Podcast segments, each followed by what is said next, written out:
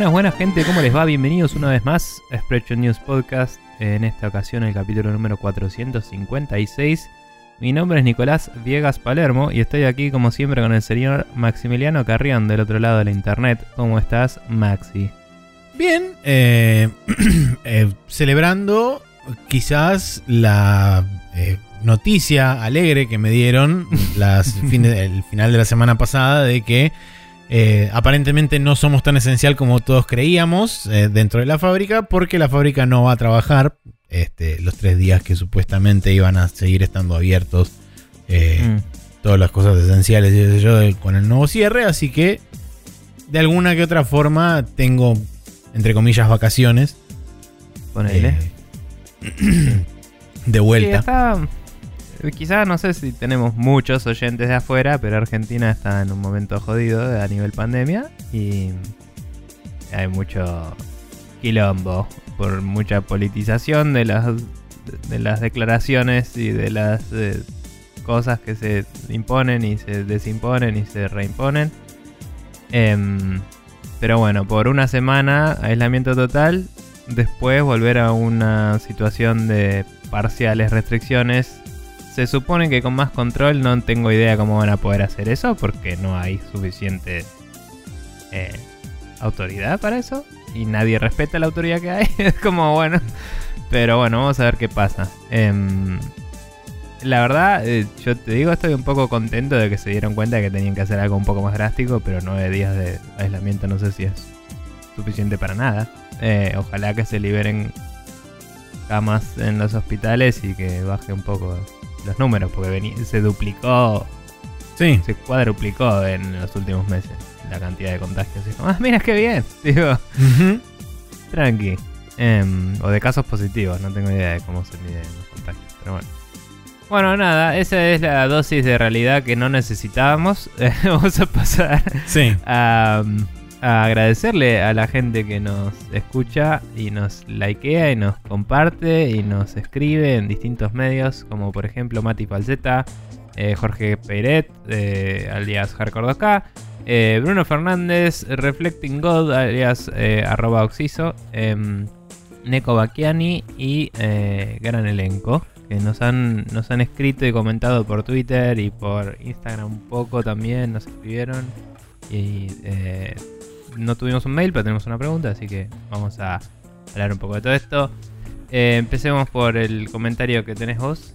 Sí, eh, Reflecting God nos dejó un comentario trayéndonos a nosotros y a Café Fandango porque dice: Café Fandango es mi birra de los viernes de dársela en la pera y Spreadshot News el café milagroso que se necesita para arrancar los lunes. No sé qué haría sin ustedes, muchachos. Y a mí me llamó la atención de que, a pesar de que Café Fandango tiene el- literalmente el nombre café, no Mm. es el que es eh, supuestamente café, claro. la infusión eh, levantátil. Mm. Sí, pero por otro lado, Café Fandango se graba a la noche y nosotros nos grabamos de día y nuestro capítulo sale El lunes y el Bueno, de el salen- viernes. Sí, ambos salen tras noche, pero digamos que uno cierra la semana y el otro la abre. Así que supongo que tiene cierto sentido. Sí. Ponele. Em, eh, no me parece una mala metáfora. Igual hablamos de eso con Gus, que comentó y qué sé yo, y hicimos un par de chistes al respecto. Pero la moraleja es que hace mucho que no hacemos un crossover y no tiene mucho sentido el no haberlo hecho en todo el año. Em, sobre todo porque todos estábamos grabando remoto. Entonces era como, no Claro, entiendo la sí. limitación. Pero bueno, es más difícil de editar, eso seguro. Em, pero bueno, nada, whatever.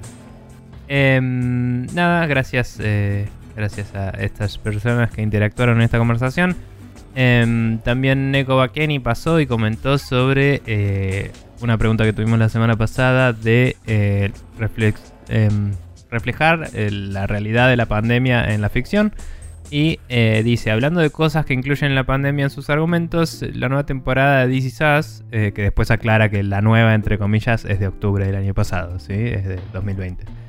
Em, la nueva temporada de Is Us lo adopta a full desde el primer capítulo, pero a full, dice, todos los personajes con barbijos, hablando de testeos diarios, de hacer cuarentenas, de vacunarse y cosas así. Yo le dije, ah, buenísimo. Sí. Fantástico, como alto escapismo, ¿eh? La serie. Pero, pero bueno, nada, no tengo idea de qué es Is Us tampoco, no, no sé qué, género o eh, premisa es, pero aparentemente es- eso ya lo, lo tiene incorporado, así que interesante. No tengo pruebas, pero tampoco tengo dudas de que debe ser Last of Us Jason solamente porque el nombre se parece. No, te- Lo dudo bastante, pero, pero bueno. E- ese, Em, ese es mi headcanon, que es una copia de Last of Us, pero que se llama This Is Us. Claro, un y, eh, mundo en el cual ya hubo una especie de pandemia y ya devastó a todo, la gente le empieza a importar de golpe Exactamente. barbijo porque hay una nueva pandemia. Está bien, te creo un montón, ¿eh? Em, pero bueno. Bien. Eh, con esto dicho, les agradecemos nuevamente a todas estas personas y pasamos a la sidequest donde vamos a contestar una pregunta o premisa, no sé, no la leí, vos la tenés acá, eh, Sí. que, que nos trajo Mati Falseta a la conversación.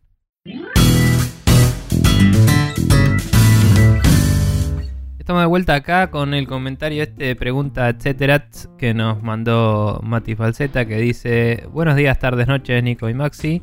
Eh, quería aprovechar el conocimiento que tienen, eh, ya que están más en contacto con la industria del gaming y la programación, para preguntarles si ustedes creen que post pandemia la industria del desarrollo de videojuegos puede llegar a volcarse más al home office. Y si creen que esto puede llegar a ser una, mejora, una mejoría para la industria, ya que eh, podrían trabajar personas de muchos, muchos más países de los que hoy en día poseen fuertes industrias. Y o abaratar costos de desarrollo. O también eh, creo que Aunque la también. logística... ¿Qué qué, perdón? Aunque también. Eh, sí, perdón. Aunque también creo que la logística que eh, tiene que estar mucho más aceitada para hacer que funcione correctamente, dice. Em, no pretendo que se explayen demasiado, ya que es posible generalizar, eh, imposible generalizar eh, y saber cómo va a reaccionar la industria, pero me gustaría escuchar qué es lo que creen y opinan al respecto. Postdata, muchas gracias por la dedicación que le pone al programa para traernos cada capítulo con una calidad técnica, informativa y recreativa. Eh, y que eh, y qué bien que está el tema de la intro de esta nueva season, dice. Muchas, muchos saludos. Así que gracias, Mati.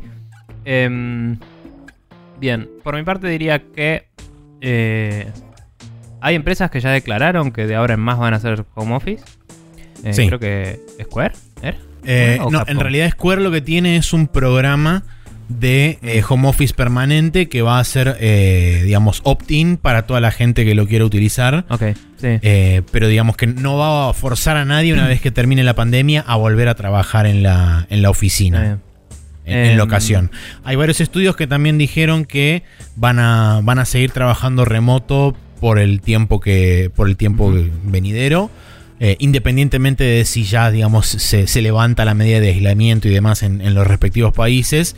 Y hay otros estudios que, van a- que dijeron que una vez que se termine la pandemia van a analizar cuál es la situación Sí. y van a seguramente manejar sistemas híbridos de quizás algunos días en la oficina, otros días desde casa, o hay gente que está permanentemente remota y otra gente que está permanentemente en la oficina, pero eso digamos que en algunos casos se va a ir viendo persona por persona, vamos a decirle.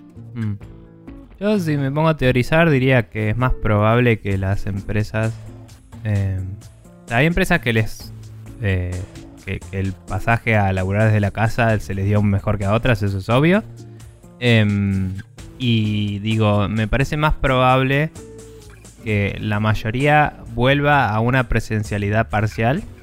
Em, Yo creo lo mismo. Sobre todo mínimo. estudios grandes, AAA y esas cosas.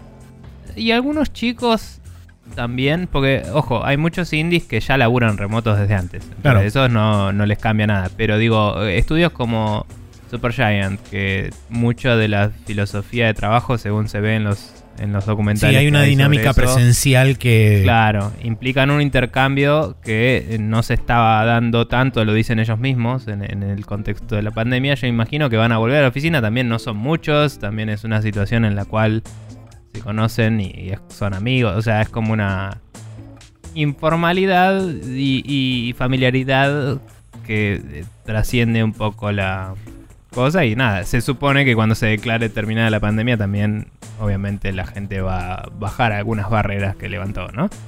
Pero digo, estudios como ese que son medianos, chiquitos, eh, pero que, que laburan de esa forma, también lo veo muy necesario porque ciertos niveles de informalidad en el flujo de trabajo que no tienen, tipo spreadsheets que van... Bueno, lo tienen, pero digo que muchas cosas por ahí se dan en la conversación del día a día. se Sí. perderían sin eso. De hecho, se han perdido. Em, y tuvieron que compensar de otra forma.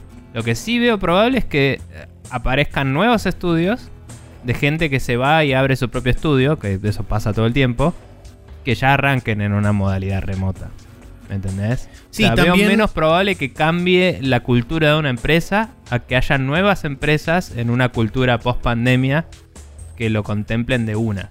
Sí, y que también eh, hagan lo que se llama como este desarrollo descentralizado, que es justamente lo que señala Matías de gente en distintas partes del mundo desarrollando y que técnicamente pertenecen a un mismo estudio, como ya existe un ejemplo que es justamente Moon Studios, la gente que desarrolló los dos Ori, que Sí. Técnicamente el estudio está radicado en Finlandia, pero hay gente de Estados Unidos, de Polonia, de España, creo que hay uno acá en Sudamérica, no sé exactamente en qué lugar. Eh, ah, perdón, oh, hay un- una persona de Moon Studios acá en Argentina, el chabón que desarrolló el, el Another Metroid 2 Remake, el AM2R. Mm. Ese chabón, eh, después de lanzar el juego, lo contactaron de parte de Moon Studios y trabajó en la secuela de Lori como level designer. Ni me acordaba que era argentino, chavo. Pero bueno. Sí, es de Mar del Plata. Eh, así que fíjate, por ejemplo, ahí tenés un ejemplo de una persona de acá trabajando con una persona de Finlandia, con otra de Mm. Polonia, con otra de España.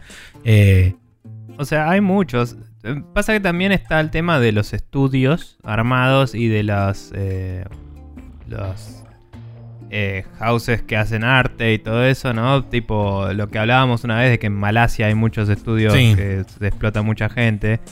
Y es difícil, por ejemplo, en mercados como el de Malasia, que los estudios, hay estudios gigantes que te proveen de assets 3D y todo eso y, y tienen sus tiempos, más allá de la explotación humana que la hemos hablado, es difícil destacarte ahí como freelancer probablemente, porque sos Sí. uno en un millón.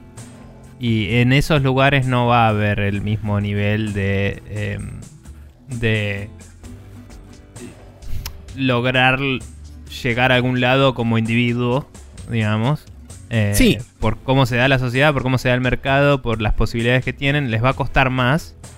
Entonces, por eso digo eh, que e- en la estructura de empresas que ya existe, sobre todo en el espacio AAA, no veo que se cambie mucho. Quizás sí en el estudio principal, pero no en los que normalmente se invisibilizan, que son los de soporte. ¿Me sí, y más allá de eso, también hay una realidad física que es, están del otro lado del mundo y los usos horarios son completamente diferentes y entonces cuando hay gente despierta están literalmente dormidos esos chabones Eh, pero y viceversa. Hay un valor. Hay un valor en yo te doy un requerimiento y me despierto el otro día y ya me contestaste. No, sí. Me diste un work in progress. Eso seguro, a nivel estudio sí, pero si vos estás trabajando, por ejemplo, en un desarrollo descentralizado y tenés, no sé, dos personas en, en Malasia, pero Sí, cinco individuos es más difícil de gestionar que Es- un estudio con 50 iba. personas. digamos, pero, me, me estaba acoplando a lo que decías vos del tema de que es difícil sobresalir en un mercado como el del sudeste asiático, dado que están todos conglomerados en estudios que sí. básicamente son este, art houses. Podría ser que haya un equipo descentralizado en un país como Malasia o como China. o Sí, que por ahí sea, regionales que tenga es más un factible. manager y vos lidias con el manager y el manager lidia con los de su. ¿Me entendés? Por, por- o sea, el uso horario siempre es una limitación y siempre lo fue.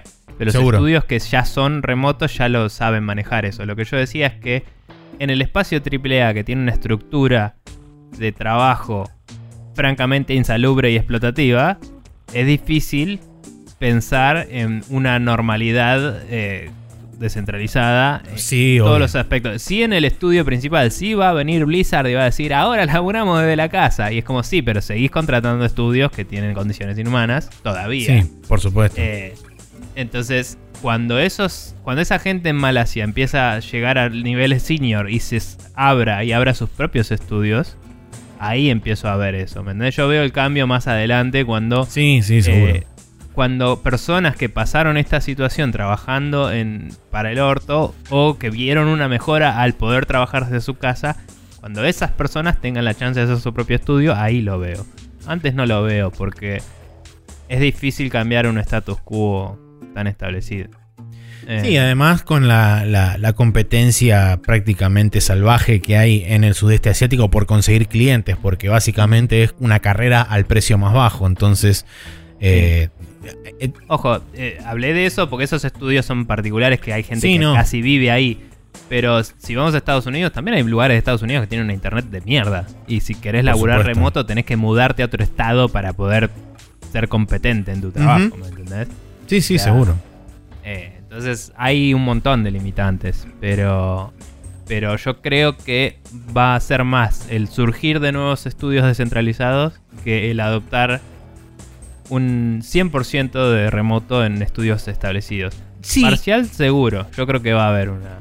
ya sea por parcial. ya sea por necesidad o por este o por conveniencia, porque muchos estudios AAA quizás tengan que adoptarlo por necesidad porque básicamente hay gente que dice, "Mira, yo con el No sueldo vuelvo". que vos me estás ofreciendo no me puedo mudar al estado que vos donde vos estás porque vivir me sale tres veces más de lo que me estás de lo que me vas a pagar. Entonces, prefiero quedarme acá donde tengo mis amigos, mi casa, mi todo, este y Mm. y laburarte remoto y chau.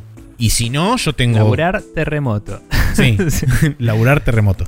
Eh, y si no, tengo cinco estudios que también este, puedo laburar remoto para ellos y no necesito moverme de mi casa. Entonces es como. Bueno, eh, es- es- sí, sabemos que no...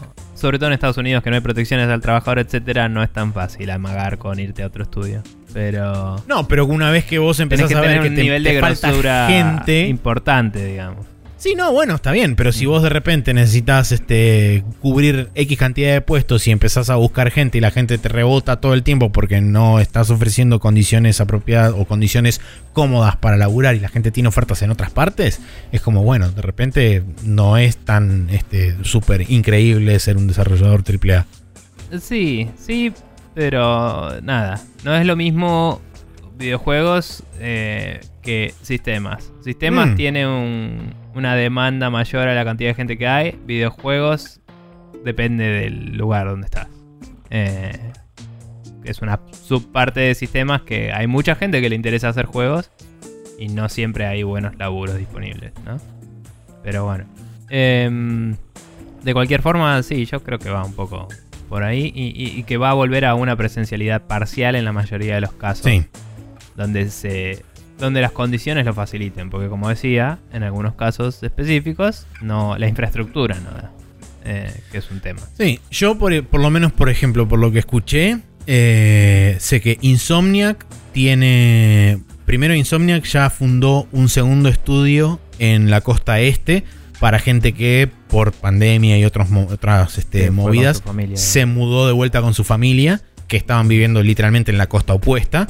Entonces Insomniac decidió fundar un segundo estudio más chico eh, para que eventualmente la gente pueda, si quiere y si le interesa, tener una oficina donde volver y trabajar desde ese lugar también remoto a la oficina central que sería la que está en, creo que es en, en Santa Mónica, cerca de, de Santa Mónica Estudio de Sony.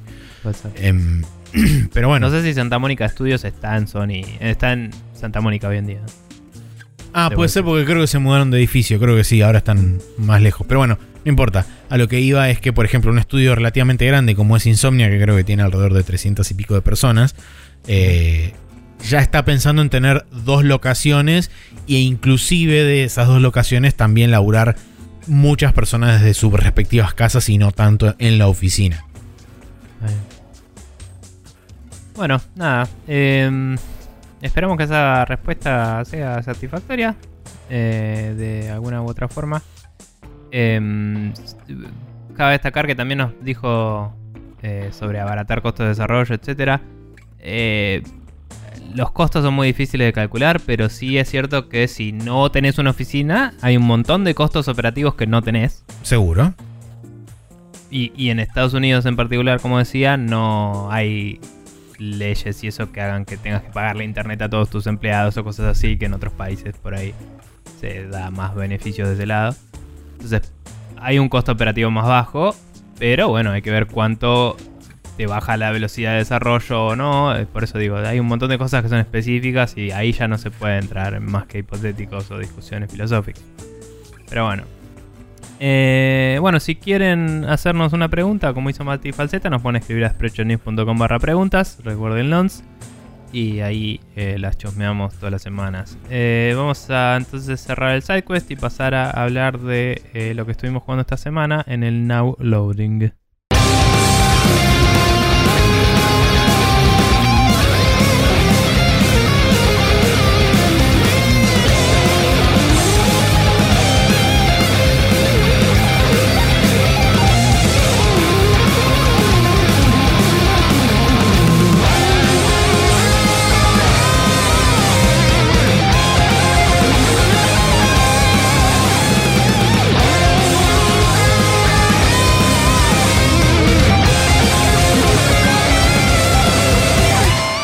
Vuelta acá en el Now Loading, donde eh, hemos seguido jugando eh, al Nier y hemos agregado un par de cosas que acá me olvidé de anotar, pero lo agrego.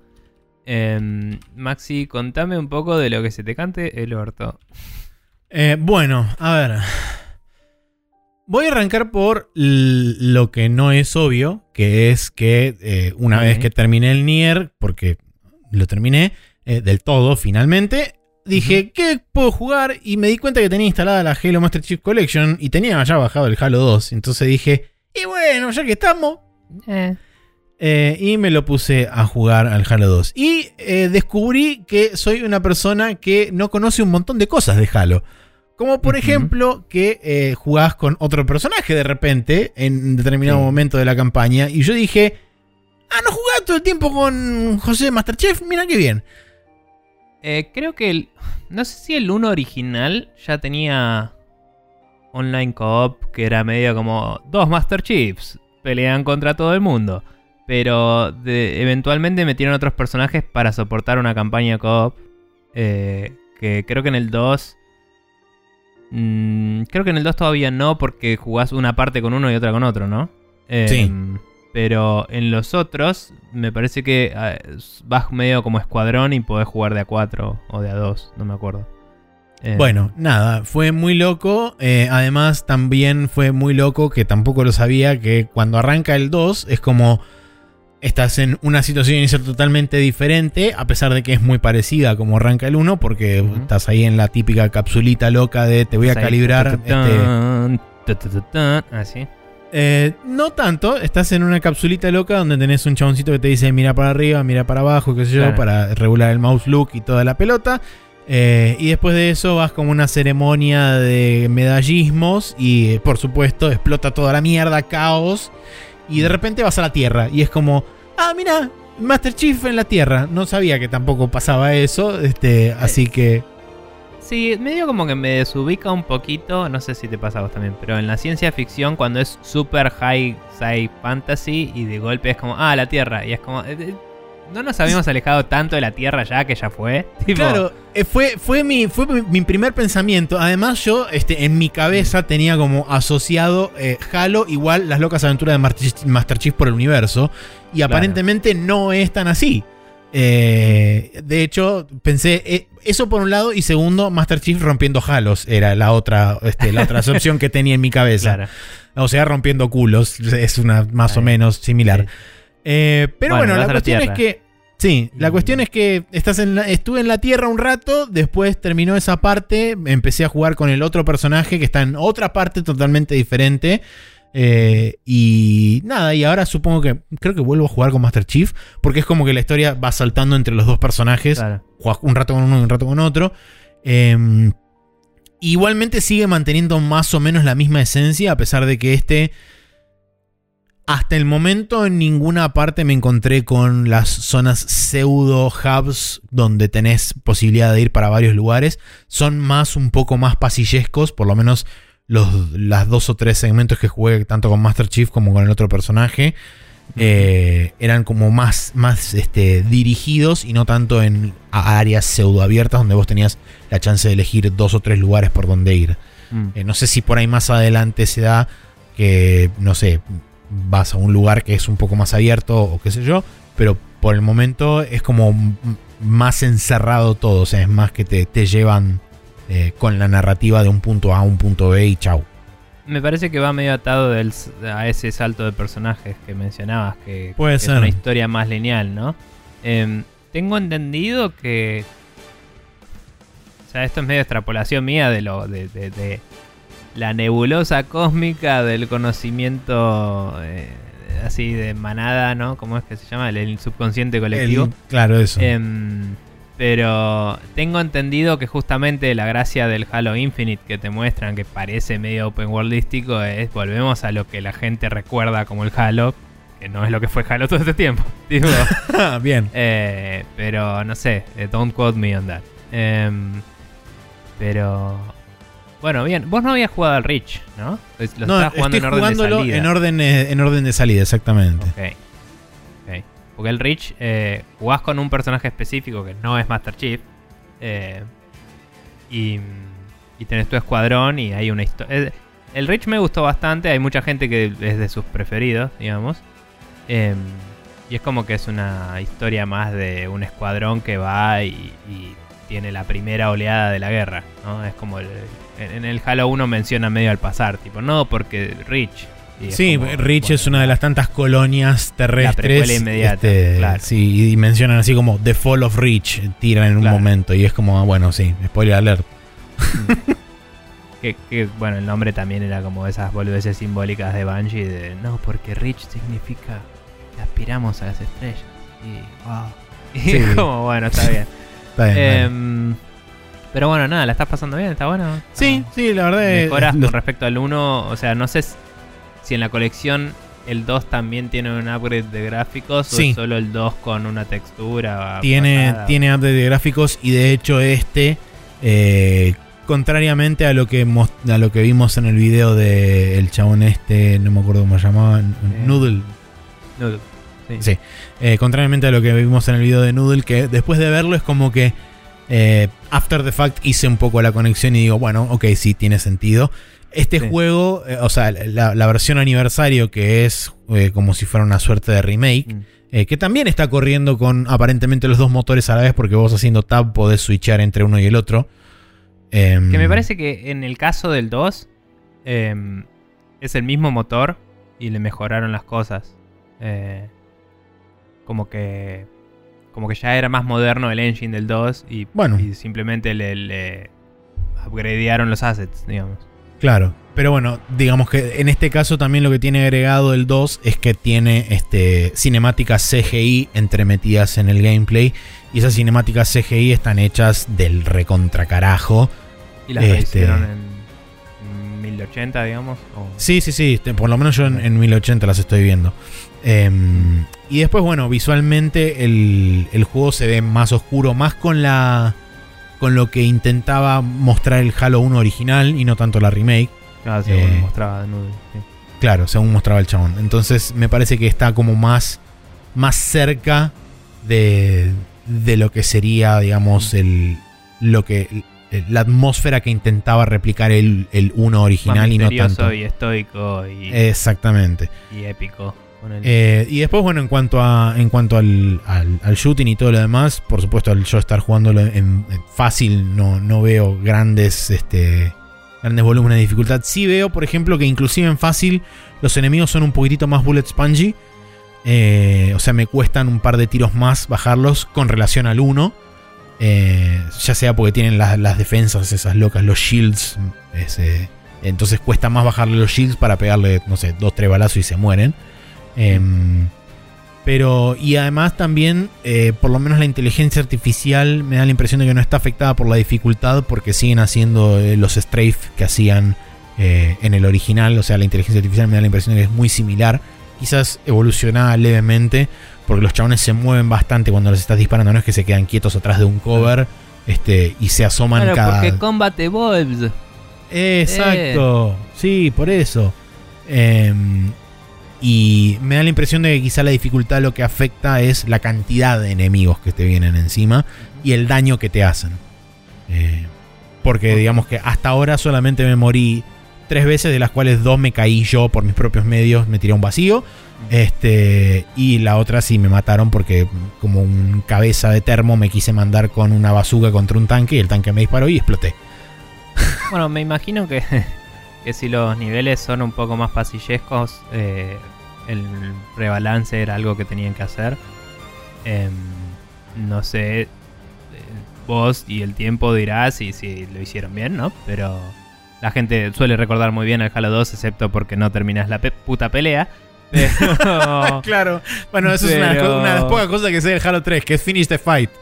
Claro. Em, pero digamos, el, el- el- a lo que voy es que seguramente tenés que jugar con los números si, si vas a poder presentar una cantidad más limitada de enemigos a la vez, o si van a rodearte o, o acorralarte contra paredes y eso, vas a tener que jugar con eso un poco más. Pregunta. em, eh, un día los voy a seguir jugando los Halo, ¿no? Y, y, eh, lo sé, pero sigue intrigándome. En algún momento, el rifle que todo el mundo es como, ah, el icónico rifle del Halo. Se vuelve bueno porque es una verga ese rifle. Es la peor arma del puto juego. Eh, en el Y- 2 introducen una suerte de pseudo sniper que no es un sniper, pero tampoco es el rifle de asalto. Es como un rifle con una mira que tiene un zoom choto. eh, Y que hace este. que tiene este disparo por burst, o sea, ráfagas de 3-4 Un tiros. Assault rifle, sí. Eh, sí, pero que no es el, el- el rifle de asalto del 1, que también está, pero hasta ahora no lo vi nunca. Ok. eh, en el 2. Eh, pero bueno, por ahora, eh, te soy sincero, nunca tuve realmente, por lo menos en el 1, quizá porque lo estoy jugando en fácil, nunca tuve realmente la necesidad de cambiarlo. Salvo más por un tema de comodidad a la hora de no tener que andar recargando, porque el rifle de los combines solamente lo dejas, este, dejas de disparar y es como que se enfría un toque. Eh, no, los combines no. los del Half-Life. Eh, por eso, Digo, no, los otros, los, los- eso, que también son con C. El- ¿Es el los- Covenant me estoy Sí, el rifle de los Covenant, lo que tiene el rifle de asalto de los Covenant es que como funciona con una especie de batería o de carga, eh, Claro. cuando llega el overheat lo tenés que dejar que se enfríe, pero no tenés que recargar en ningún momento. Entonces, Claro, si más o menos mantenés la temperatura del overheat Mm. nivelada, es como que técnicamente puedes disparar para siempre hasta que te quedas sin carga o energía. Está bien. Pero lo que decías, recapitulando, el feeling del rifle del 1 de- suena choto. Sí, el audio es choto. El recoil es choto. El aim es choto. Y el, cuando le pegas al enemigo no ves un- una reacción copada. Y en el Reach tenés la misma arma y es la misma verga. Y es un juego que salió después del 3. Entonces yo decía, la puta madre, jodeme que todos los Halo tienen este rifle de mierda. Porque yo empecé por el Reach y fue como, qué poronga. Eh, Bueno, hasta, como dije, hasta ahora ese rifle no me lo encontré. Tengo este que es un pseudo sniper, que no es un sniper ni es un claro, rifle de asalto. estaba en el Reach porque es precuela y, y era como, bueno. y Puede después ser. Lo sacaron, no sé. Eh, pero bueno, eh, en ese caso no, no te puedo ayudar todavía. Si me lo encuentro, me lo cruzo y lo uso un rato, te digo. Mm. Yo lo único que recuerdo del Halo 2 es que es el que jugamos en lo de Felipe en multiplayer. ¿Te acordás? No nosotros cooperativo, pero estaba. eh, Felipe lo tenía y jugamos online. Y yo jugué varias partidas. Ah, sí, pero yo no lo jugué. me- Yo, te, yo te jugué, yo te vi jugando, que es distinto. Bueno, eh, recuerdo que me fue bastante bien. eh, eh, en unas y después me hicieron pija. Ah, y una vez jugué, no sé si fue el 2 o el 3 en un. En un ciberbar. No sé, esos momentos de Buenos Aires extraños en los que hay una, una tendencia que dura como tres semanas de juntémonos a escabiar y jugar jueguitos de consola que no tiene sentido en Sí, esta en- ciudad. en bares Eh, locos.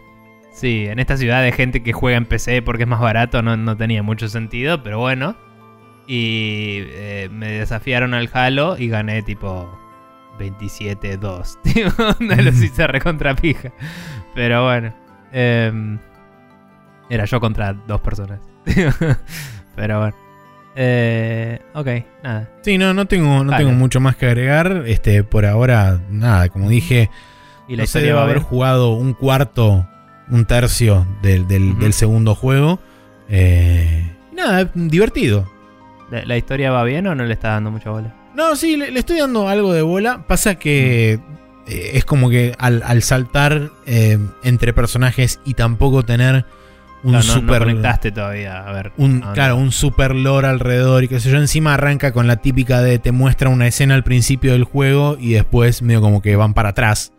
Este, para contarte Claro. qué lleva a ese punto.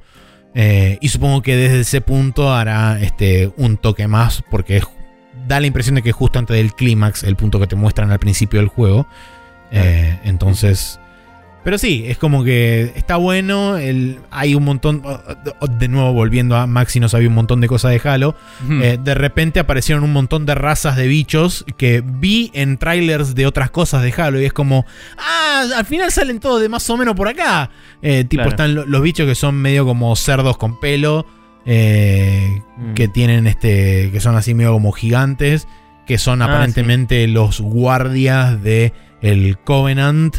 eh, que asumo que debe ser una raza que los capturaron y los medio como subyugaron o algo por el estilo. Sí, pasa que. Bueno, en el, en el- pasa un poco lo mismo en el Destiny, como que los malos son como un imperio multirracial de, de conquista un planeta y los, Claro. los conscripto a, a mi causa, digamos. Em, supongo que va por ahí. Pero sí, Eh, eh, digamos ¿Y que la Tierra qué onda? Eh, La Halo. Tierra está media hecha por onga porque aparentemente hubo un primer ataque de los Covenant que lo lograron defender a duras penas y después de eso la Tierra dijo, che chicos, hay que expandirse porque este planeta no da para más. Eh, y así es como fueron fundando diferentes colonias, después vino Fall of Reach, aparentemente toda esa pelea es de el, ejército de la Tierra versus los Covenant. Y después en Halo 1 es donde aparece el Flood, que ahora como el Flood está suelto por ahí, eh, pero aparentemente solamente está en algunos lugares del Covenant, eh, que están como medio infectados esos lugares. De hecho, cuando empezás a jugar con el otro, eh, con el otro personaje que es un personaje del co- de los Covenant, em, te empezás a cruzar con este, Covenant infectados por el Flood. Eso no sabía, Y- que jugabas con gente del Covenant. Eso sí no lo sabía. Sí. Pensé que jugabas con otros humanos siempre. No, en el, en el 2 jugás con, con uno de los chabones del Covenant. Eh, y Y- entonces es como que jugás de, las do- de los dos bandos y en determinado momento asumo que se van a cruzar porque, como dije al principio, habla el, el chabón que estás usando el dado del Covenant dice, eh, lo menciona Master Chief. Entonces como, bueno, en algún momento se cruzaron y todos pibes. Em, bueno, última pregunta sobre lo de la Tierra y eso. ¿Tiene sentido narrativo la Tierra o es tipo hay que poner la Tierra porque... Eh, digamos que la Tierra es como una, una suerte de headquarters del, uni- del coso del ejército del universo, de la Tierra del universo. Entonces sigue siendo es como, relevante, digamos. Claro, digamos que desde ahí parten las órdenes hacia todos los lugares y qué sé yo, y además como hay un clúster de estaciones espaciales de defensa loca mística, que es como una suerte de array anti-Covenant, que por supuesto no sirve de absolutamente nada porque cuando empieza el quilombo ves las naves de los Sí. Covenant que lo atraviesan, explotan toda la mierda y qué sé yo, entonces es como, ah, la típica.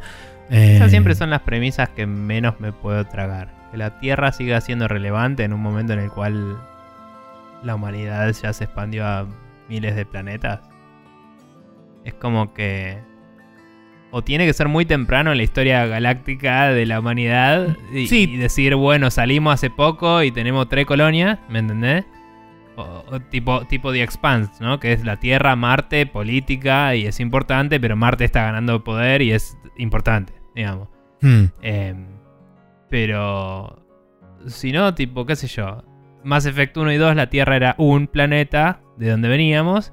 Y Mass Effect 3 es tipo, hay que salvar la Tierra. Y es como, ¿por qué? Tuve que salvar siete planetas en camino a la Tierra y eran todos más importantes que la Tierra. Y con estos siete planetas que salvé puedo ganar la guerra y la Tierra deja de estar en peligro. No tengo que ir a salvar la Tierra. O sea, no tiene sentido lo que me estás diciendo. Sí. Eh, pero bueno, no sé. Por eso me, apenas lo dijiste ya me empezó a hacer ruido. pero bueno. Eh, Sí, no sé, e- es, es raro, porque encima para colmo es como que estás un ratito en la Tierra y después te vas de vuelta. Entonces es como... claro. Sí, Bueno, es ok. Es como el, el checkbox de... Acá, acá está la. Tierra. Tipo, uy, mira, te muestro algo que conoces para que recuerdes que sos un patriota y podés anotarte el ejército de los Estados Unidos. Sí, que- es como... Sí, tal cual. Sí. Bueno, está bien. Es, qué sé yo. Es, es un producto de la época también, ¿no? Más allá de todo. Em, bueno, bien. Algún día llegaré. Em, por mi parte, estuve jugando un poco multiplayer al Valheim. Hasta ahora venía jugando single player. Eh, estuve jugando con Noid anoche. Em, él se lo había comprado porque le había comentado que me había gustado bastante. Dijo, ah, me lo compro, un día jugamos. Y me, me hizo un perfil nuevo, o sea, un nuevo jugador, personaje, digamos.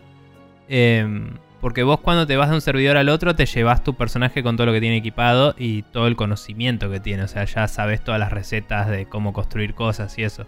Entonces me hice uno Claro. de cero para, em, digamos, no super spoilearlo y acompañarlo en la experiencia y de última guiarlo un toque en tipo, bueno, ahora tenemos que hacer tal cosa.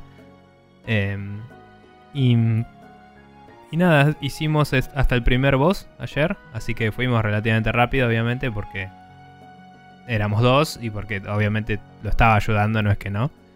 Pero fue interesante, estuvimos cazando bastante. eh, nos costó conseguir el cuero que necesitabas para hacer la soga del arco, digamos. O sea, Mm. cuando tenés cuero, eh, puedes hacer un arco. Es como que sin el cuero no puedes hacer la soga, entre comillas. Eh, entonces cuando hicimos el arco pudimos cazar más para después hacer otro arco y tener dos arcos y con eso cazar más y poder hacer armadura de cuero y todo eso. Y cuando nos equipamos un poco fuimos y peleamos contra el boss y le ganamos. Entonces ahora estamos en posición de poder explorar y el, el bosque que es el segundo bioma y minar mi- metales. Em, y básicamente ya con eso destrabamos todo el árbol tecnológico que yo tenía en mi partida, que nunca llegué al segundo boss todavía. Así que Ah. nada, vamos a ir siguiendo por ahí. Pero bueno, ¿ibas a preguntar algo? Sí, no, no te iba a preguntar eh, cómo manejaba el tema de los save slots, si son este, cosas, si son, este, lo maneja como slots diferentes o simplemente te crea Mm. saves en una, una suerte de lista y vos tenés que ir fijándote que si- sea. Como si fuera un MMO o un RPG. Vos Ah, vos tenés un selector de tu perfil, personaje. O como el Monster Hunter, ¿viste? Es como tenés la lista de personajes, elegís el personaje. Ok. Em, yo no sé qué pasa, por ejemplo. Sea, y de nuevo, el personaje y el mundo son disociados. Entonces vos cuando empezás, elegís el mundo en el que vas a jugar. Es tu mundo o unirte a otro. No probé si puedo elegir este personaje y unirme a mi mundo anterior que ya tiene mi casa y todo eso. Eso Mm. no lo probé. Imagino que no se va a poder. Que es como que los mundos se asocian. Si, si vos sos el dueño, tu personaje es el dueño del mundo, digamos. Imagino. Claro, si vos sos el host sería lógico. Claro, no, no sé cómo funciona. Tendría que probarlo. Em, pero bueno, por lo pronto, este personaje solo lo usé en el server de Noid y lo planeaba seguir usando en el server de Noid. Y si él quiere un día venir a ver el mío, levanto el otro. Pero es algo para probar eso. Eh, la verdad que anduvo muy bien. O sea, cero. Creo que tuve un momento de lag único. Y no sé si no fue en realidad que estaba grabándose el estado del mundo. Entonces tiró Mm. un hipo el servidor, ¿viste? Em, que el servidor era Noid, justamente, era peer-to-peer. Y mm, tuvimos un bug, eh, que fue un cofre que estaba difícil de... no se estaba pudiendo acceder, no sé por qué. Y fue como, bueno, probemos desconectarnos y reconectarnos a ver si agarra. Y cuando yo me fui, eh, el cofre se habilitó. Como si hubiera quedado en un estado de o que yo o él estaba interactuando, ¿viste? Y Ah, claro. que, no sé, se ve que capaz que quedó corrupto quién era el owner del cofre durante la interacción, porque más de una persona no puede tocar el mismo cofre a la vez. Entonces, para mí que quedó una transacción irresoluta y cuando yo me fui se le limpió el estado al cofre y Claro, se reinició. significó que se podía interactuar de nuevo. Entonces yo me fui, no, y me- antes de resetear el server me dijo, ah, mira, ahora puedo. Y fue como, bueno, listo, vuelvo a entrar. Volví a entrar y borramos el cofre a la mierda y hicimos otro por las dudas. Em, y nada, tenemos una casa horrenda que hicimos así nomás. Pero le hice un buen techo porque... porque si no- Funcional. Sí, porque si no tenés que acumular todo de una forma incómoda solo para que entre abajo de un techito de mierda.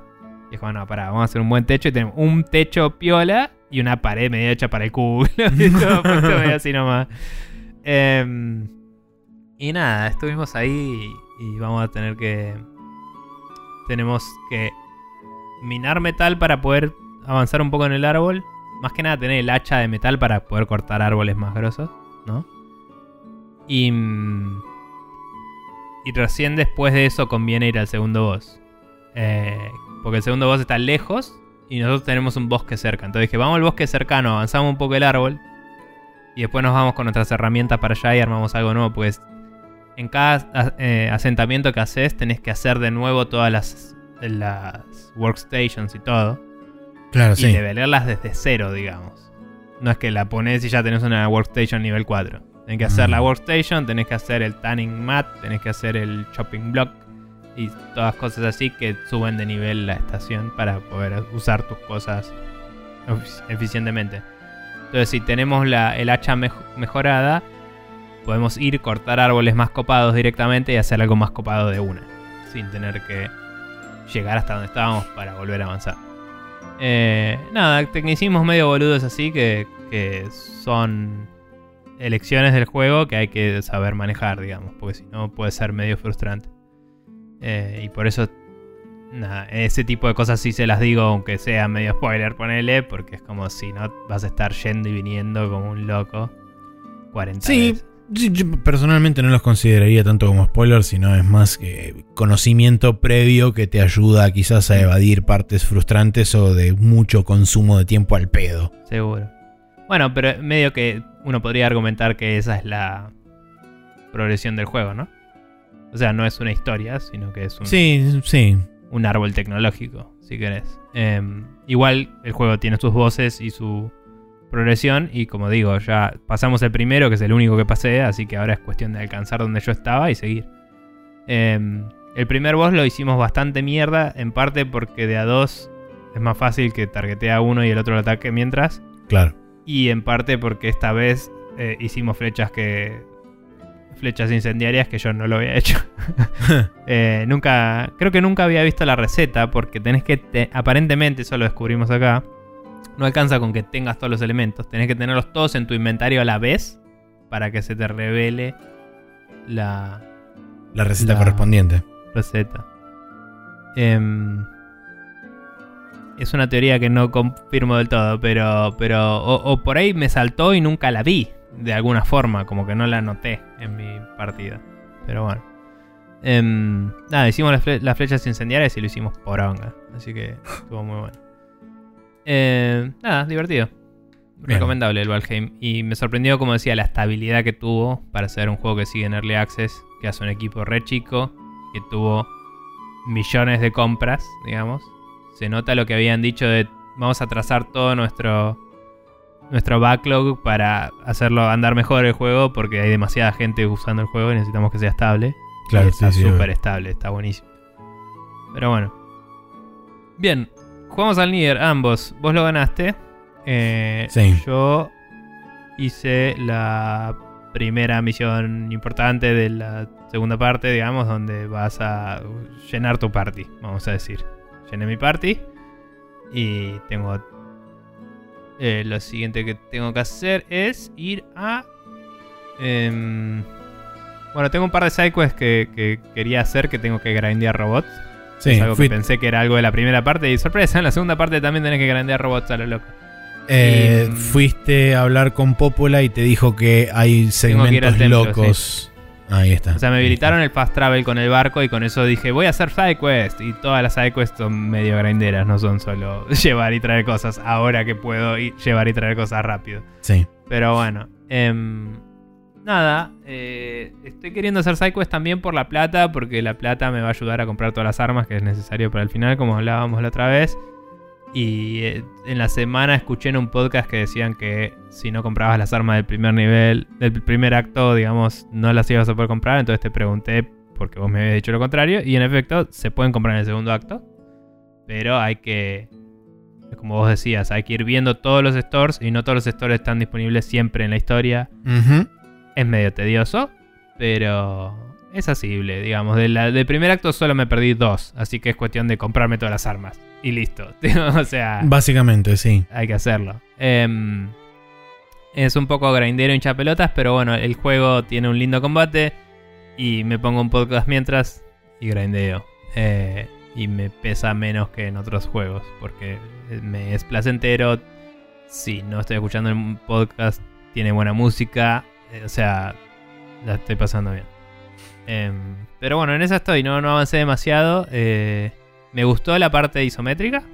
Me, me pareció muy. em, o sea, no sé cuánto es mérito de la remaster, ¿no? Pero me pareció estéticamente muy lindo. Como digo, uh, un juego hecho así sería hermoso. O sea, eh, es un re buen dungeon que decís esto podría ser todo un juego. Sí, es- en, el, en el original era, era igual. O sea, retocaron Eh, muy pocas cosas de ahí. Quizás digamos, la texturas y estética esas estaba boludeces. muy bien lograda. Claro. Eh, y. mm, Encima y nada, te da digo, la sensación con de ser variedad de un- ambientes y eso podría ser un dungeon crawler re lindo. Sí, encima, digamos, en lo que es ambientación y world building de esa área en particular, te da la sensación de ser medio como un bunker, este, Sí, así súper loco de investigación. sí, y medio como que. Esto lo escuchaba en, en The Besties el otro día, que es donde también escuché lo otro, ¿no? que, que dije que se equivocaron. Pero bueno, le- está este pibe de Besties que no me sale el nombre de cuál es, pero uno que siempre jugaba Nier Automata y hablaba de Nier Automata en todos los capítulos y ahora está hablando de Nier en todos los capítulos. Y, mm, y hablaba de que Yoko Taro eh, es muy buen crítico de la industria, Sí. pero lo hace a través de los juegos en sí. O sea, dice, debe ser uno de los mejores críticos de la industria que hay, solo que de casualidad hace juegos para criticar a la industria, dice. Eh, y... eh, no sé si suena, no sé si particularmente es una crítica, pero es como que la forma narrativa de decirte esto es una situación eh, críptica y creepy y mm, fuera de lugar y retorcida de, de lo que está pasando es simular un dungeon crawler. ¿Por qué? Porque un dungeon es un lugar que narrativamente no tiene sentido. O sea, digamos, eh, factualmente no tiene sentido, sino que es una ambientación narrativa en la cual un mal está desarrollando sus planes. ¿me Es una abstracción. como, es, es como el, el Evil Lair, el lugar donde el malo tiene sus secuaces y llena de trampas y hace cosas para que el- solo para que sufra la gente. Entonces, en el momento en el que el juego se pone a 45 grados, decís, uh, acá está pasando algo re loco, ¿me ¿entendés? Y me parece increíble y genial y súper y efectivo. No efectista, sino efectivo. O sea, el tipo te vende la situación sin escribirte 40 páginas de diálogo. Hay páginas de, de- de exposición que encontrás, cortitas, que te cuentan un par de cosas y al toque sabes lo que está pasando y es obvio, no es que te lo super oculta.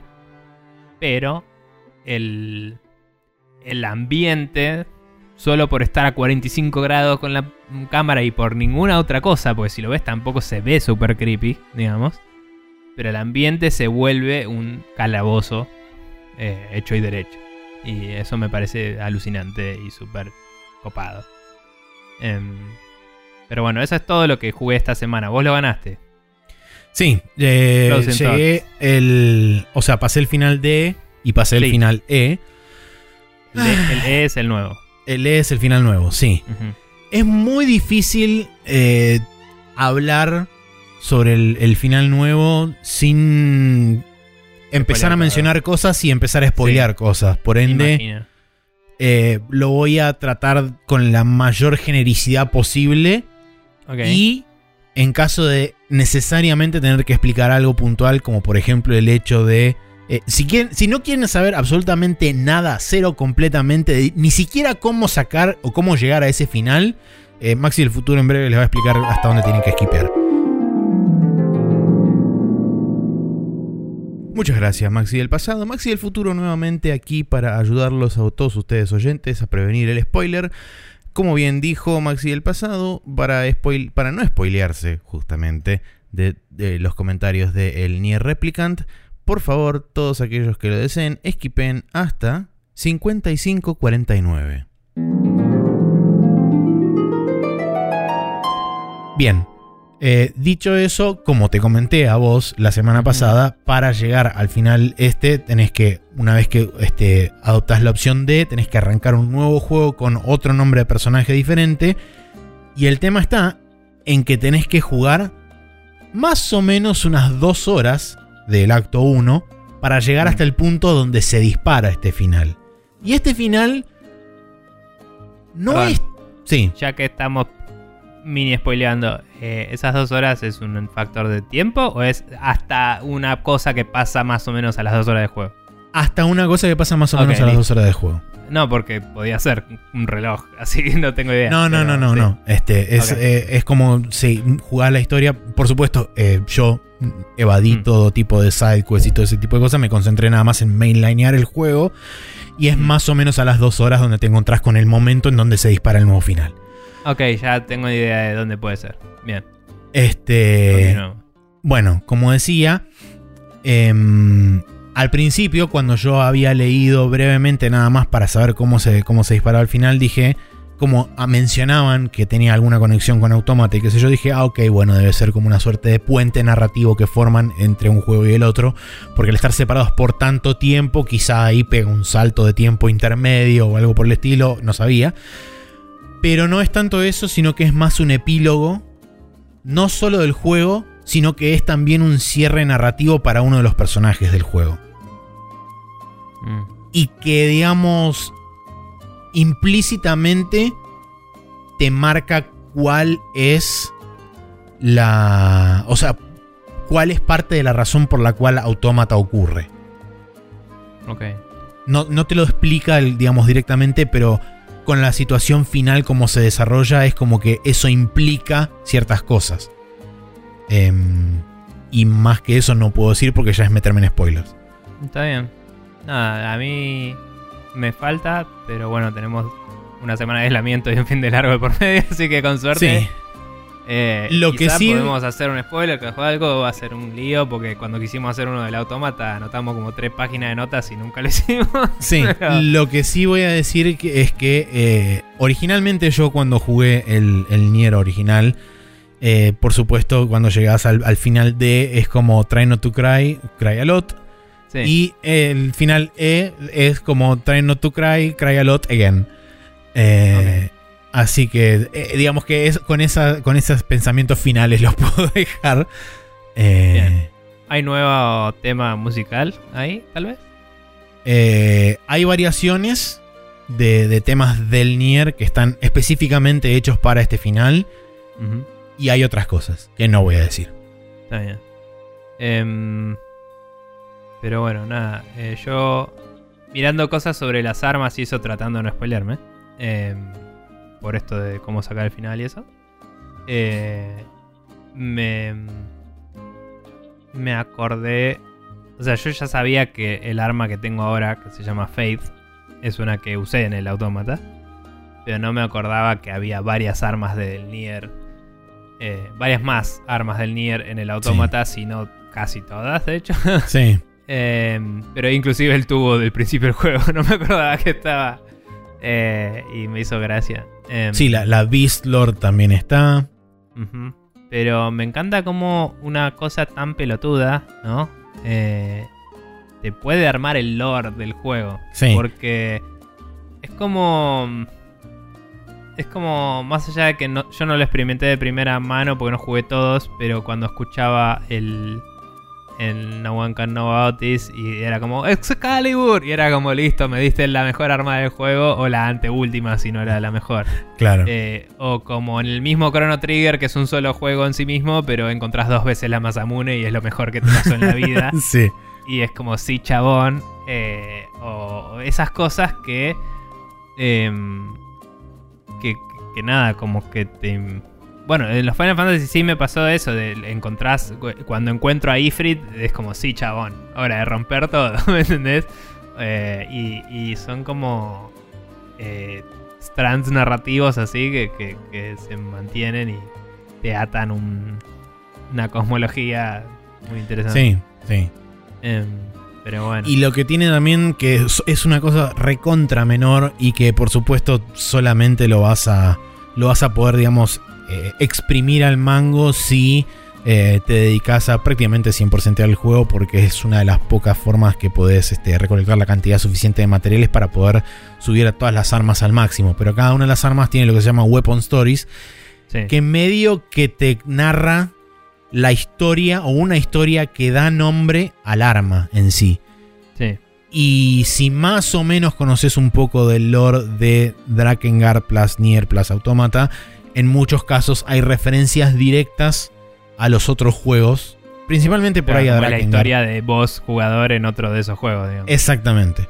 Mm. Este, entonces tiene como también por ese lado otro gancho más que puede ser recontra menor por ahí para, para algunos, pero para los que más o menos tienen un- una idea del lore o para los que jugaron los juegos anteriores.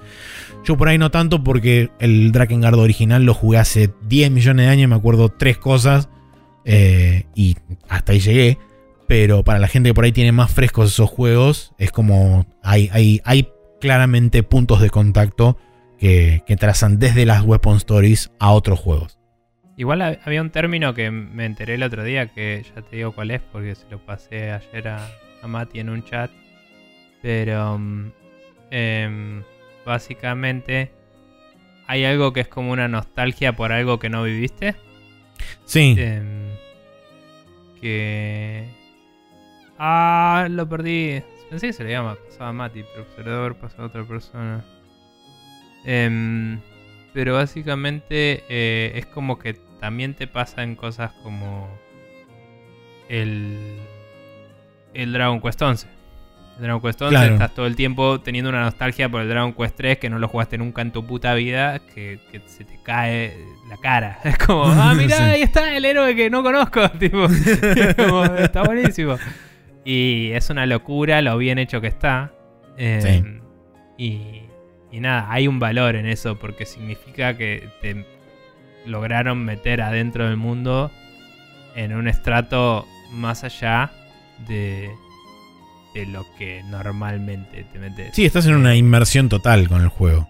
Anemoia se llama. Ahí está. El, eh, si lo buscas la definición, literalmente dice Nostalgia for a time you've never known. ¿Eh? Escuchame una cosa. Ahí está, perfecto. Em, bien.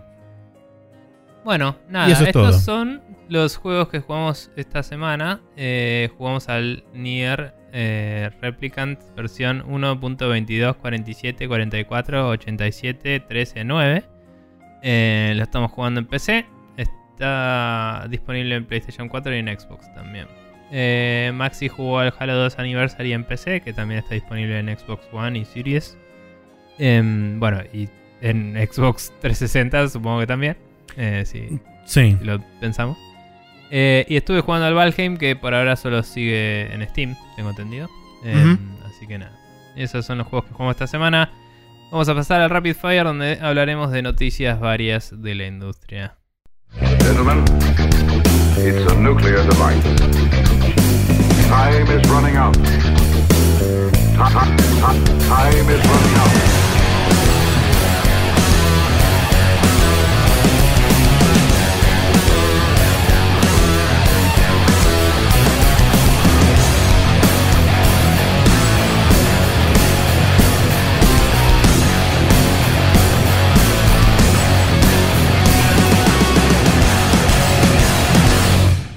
Vuelta acá en el Rapid Fire, donde vamos a arrancar por una noticia interesante, y es que eh, Twitch va a estar introduciendo de a poco durante este año la capacidad de em, pagar las suscripciones de Twitch en monedas locales de distinto, de cada uno de los países que va a ir agregando este programa. Va a empezar por México y eh, el otro que era, lo tengo acá. bla, bla, bla, Un país de Europa me parece que era. México y No, Turquía. bueno, técnicamente sí. Em, nada, eh, básicamente esto va a ir siendo probado y, y siendo, siendo, em, Expandido. expandido de a poco. eh, y es interesante, sobre todo eh, para países latinoamericanos o Sí, digamos, esta primera Ah, para etapa países que no tienen el, el- no tienen una dólares. moneda fuerte comparada con el dólar. Está buenísimo. Esta, esta primera movida de México y Turquía arrancó el 20 de mayo de 2021 y este, la digamos, segunda oleada va a arrancar a partir del Q3 de 2021, que sería el tercer cuatrimestre. Eh, por Asia, Latinoamérica, el eh, Middle East, eh, Perdón, el tercer trimestre. Está claro. no, quarter. Sí, cuartel es un cuarto del año. Un cuarto del año son tres meses. Ah, entonces no dije nada. El Me trimestre. pasa todo el tiempo, por eso. Sí. Eh, el trimestre el trimestre 3 del 2021. Entonces, sí, con Asia, Latinoamérica, el, el Middle East, eh, África y Europa. Esa, digamos, va a ser más o menos el, el rollout de cómo se va a dar.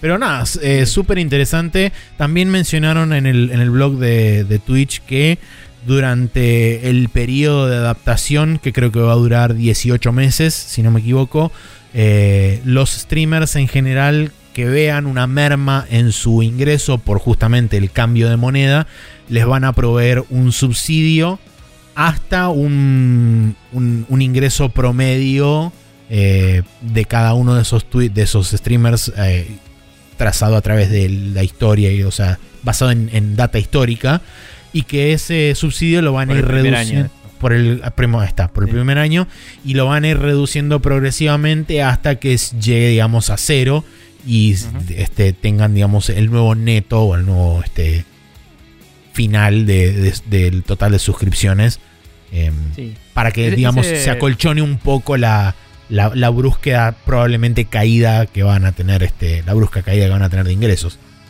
por- sobre todo los primeros meses.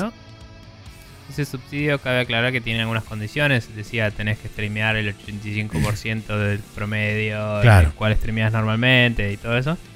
Em, nada, digamos, la, la- la implementación de esto es positiva para los televidentes, eh, pero eh, hay que ver si influye particularmente negativamente para algunos streamers. Por ejemplo, hay muchos streamers de España que pueden tener eh, gente que los mira de Latinoamérica en países donde la moneda en ningún lado de Latinoamérica es tan fuerte como el euro. Claro. Entonces, me pregunto eh, si gente de España se va a ver particularmente afectada por esto. ¿Entendés? Y de hispanoparlante. Claro, eh, sí, en Eh. ese sentido por ahí. Y inclusive también este gente por ahí de mismo de Latinoamérica, que por ahí tiene suscriptores eh, españoles Sí, o tiene suscriptores de otras partes del mundo. va a dejar. Exactamente. En en eso también estamos de acuerdo, pero bueno, lo que digo es. Ponele que ganas menos en Latinoamérica, el costo de vida es uno, pero si vos Indudable. sos streamer en Europa, la mayoría de la gente que te sigue, ponele que es de Latinoamérica, por decir algo, solo porque cuantitativamente somos más gente que en España, digo. Sí, Digo, sí, sí, es- Estadísticamente es, muy probable. Eh, imagino que los va a afectar de cierta forma. Además convengamos Otros que del mundo sí, habrá otras variaciones. convengamos que buena parte del público de habla hispana no está en Europa, está en otras partes del mundo. Por eso digo, la mayoría de la gente que habla español está fuera de España. Exactamente. Sí, sí, contás. Eh, pero bueno. Eh, así que nada, va, va a haber que ver cómo modifica el mercado, cómo este subsidio eh, es efectivo o no.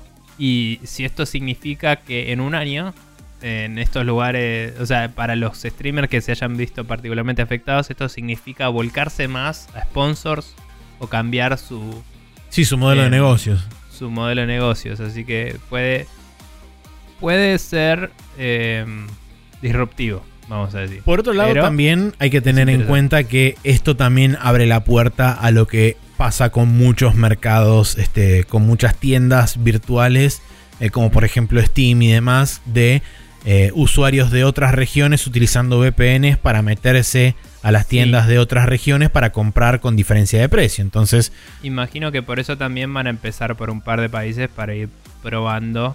me, me da la impresión de que sí. seguridad del asunto eh, y, y ir viendo cómo manejar el fraude mientras van desarrollándolo.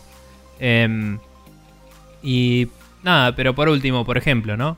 Eh, hablando de nuestro mercado en particular de Argentina, eh, la mayoría de la gente que streamea acá eh, está usando aplicaciones como Cafecito, que por adentro usan Mercado Pago o Mercado Pago directamente Sí.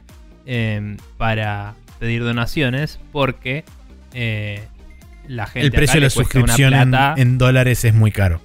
le cuesta una plata cuasi prohibitiva pagar en dólares o ponerle que en, en- en pesos le pague lo mismo pero por lo menos eh, sabe que si a fin de mes se dispara el dólar no le cambia porque ya lo pagó en pesos Claro. entonces, eh, esa seguridad hace que la gente no use la plataforma de Twitch.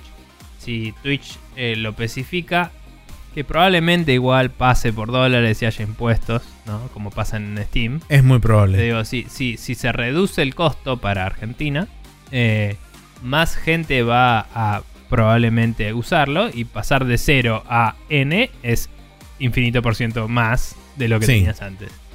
Entonces, en ese sentido, eh, entiendo por qué lo está haciendo Amazon también. Van a ganar más plata, claramente.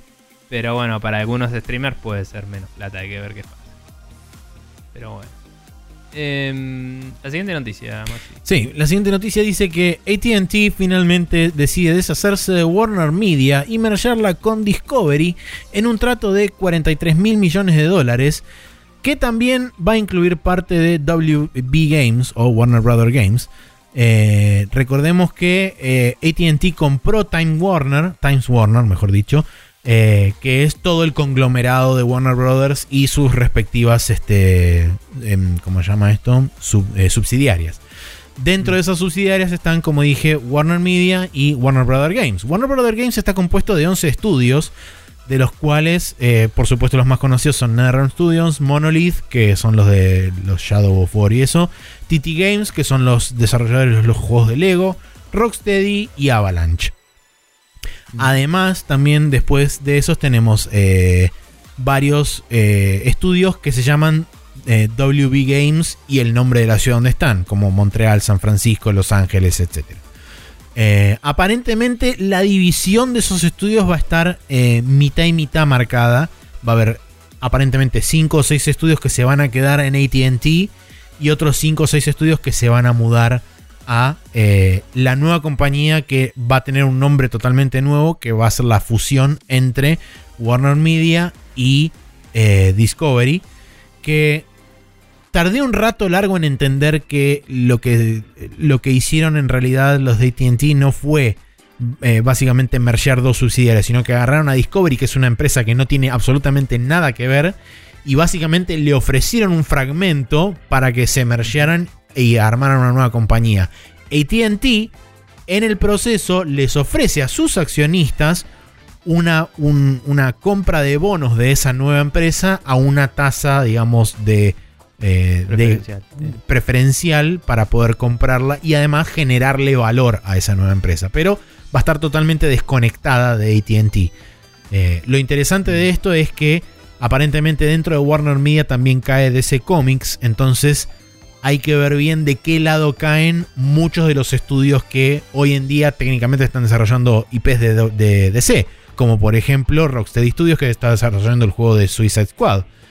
Eh, lo mismo sucede con TT Games que está desarrollando el juego de... Rocksteady no se llama Warner Bros. Games hoy en día. No, ¿O no, es Rocksteady. Ah, ok. Entonces era. Bien, era otro, me parece que se había renombrado. Porque había uno que se renombró que no sé si no fue específicamente para. Porque se veían venir este tipo de cosas, ¿viste? No, Esto fue hace un tiempo igual. ya. La verdad que ni idea. Y bueno, también por otro lado, NetherRealm Studios, eh, hipotéticamente Sí. debería haber anunciado este año, en, en abril, que es normalmente cuando sucede, un nuevo, o un nuevo Mortal Kombat, o un nuevo Injustice, o un nuevo juego de pelea, y no sucedió. Muchos están apuntando directamente a esto, a que no saben todavía de qué lado van a estar, básicamente. Entonces, eh, medio como que están en ascuas muchos de los estudios. Y también hay mucho silencio de radio de parte de la gran mayoría de los estudios de, de Warner Brother Games, porque justamente están como todavía viendo de qué lado van a estar. Eh, y al no, No, saber de. sorprendería un éxodo inminente de talento ahí. Sí, Eh, sí, no, no, no o- sería, no sería raro. O un intento de independizarse de alguno de los estudios. quizás. Me da la impresión de que. para comprarse a sí mismos, que eso depende de que te venda el de arriba. Sí, bueno. seguro. Me da la impresión de que el que más chance tiene de hacer eso por una cuestión histórica y de peso es NetherRealm. sí, sí, son los que Además, Ciertamente son los que más plata deben tener hoy. Más éxito deben tener hoy. Sí. digamos. Además, cabe aclarar también que NetherRealm Studios, no sé cómo funcionó la cosa, pero lo escuchamos, lo escuché en el último Bombcast. Eh, NetherRealm tiene todas lo- las IPs de Acclaim. Es Eh. propietario de las IPs de Acclaim. Porque era Midway. Exacto. O sea, eh, Midway eran los que hicieron y publicaron el Mortal Kombat. Sí, sí, Eh, sí. Y eventualmente se convirtió en NetherRealm. Entonces Midway... Bueno, nada que ver, ¿no? Pero estábamos hablando mucho de... De el Gauntlet con Mati. De, de que queríamos ver si lo jugábamos y eso. Porque queríamos jugar algún action RPG así co-op. Que no fuera Diablo. Y... mm, que fuera más de, de acción y menos de... Ah, me la recreo y soy re solemne.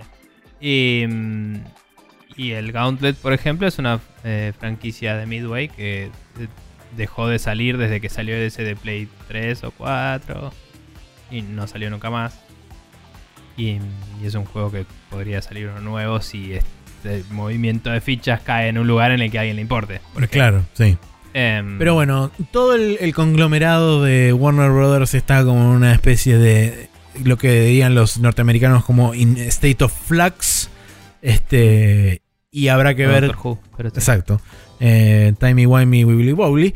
Eh, Y habrá que ver, como dije, de qué lado cae cada uno y qué tan culo al norte queda. Eh, dependiendo de eso, después se verá. También, por otro lado, hay que ver qué quiere hacer Discovery con, toda, con todas las cosas que le vienen encima. Por ahí Discovery le chupa tres carajos la parte de juegos. Capaz lo licencia.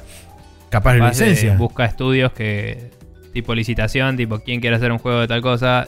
Claro, el tema Bueno. es qué hace con los estudios. Los cierra, los vende. Porque va a tener Sí. necesariamente algunos estudios van a quedar a cargo de Discovery o de esta nueva empresa formada entre este, Warner Media y Discovery.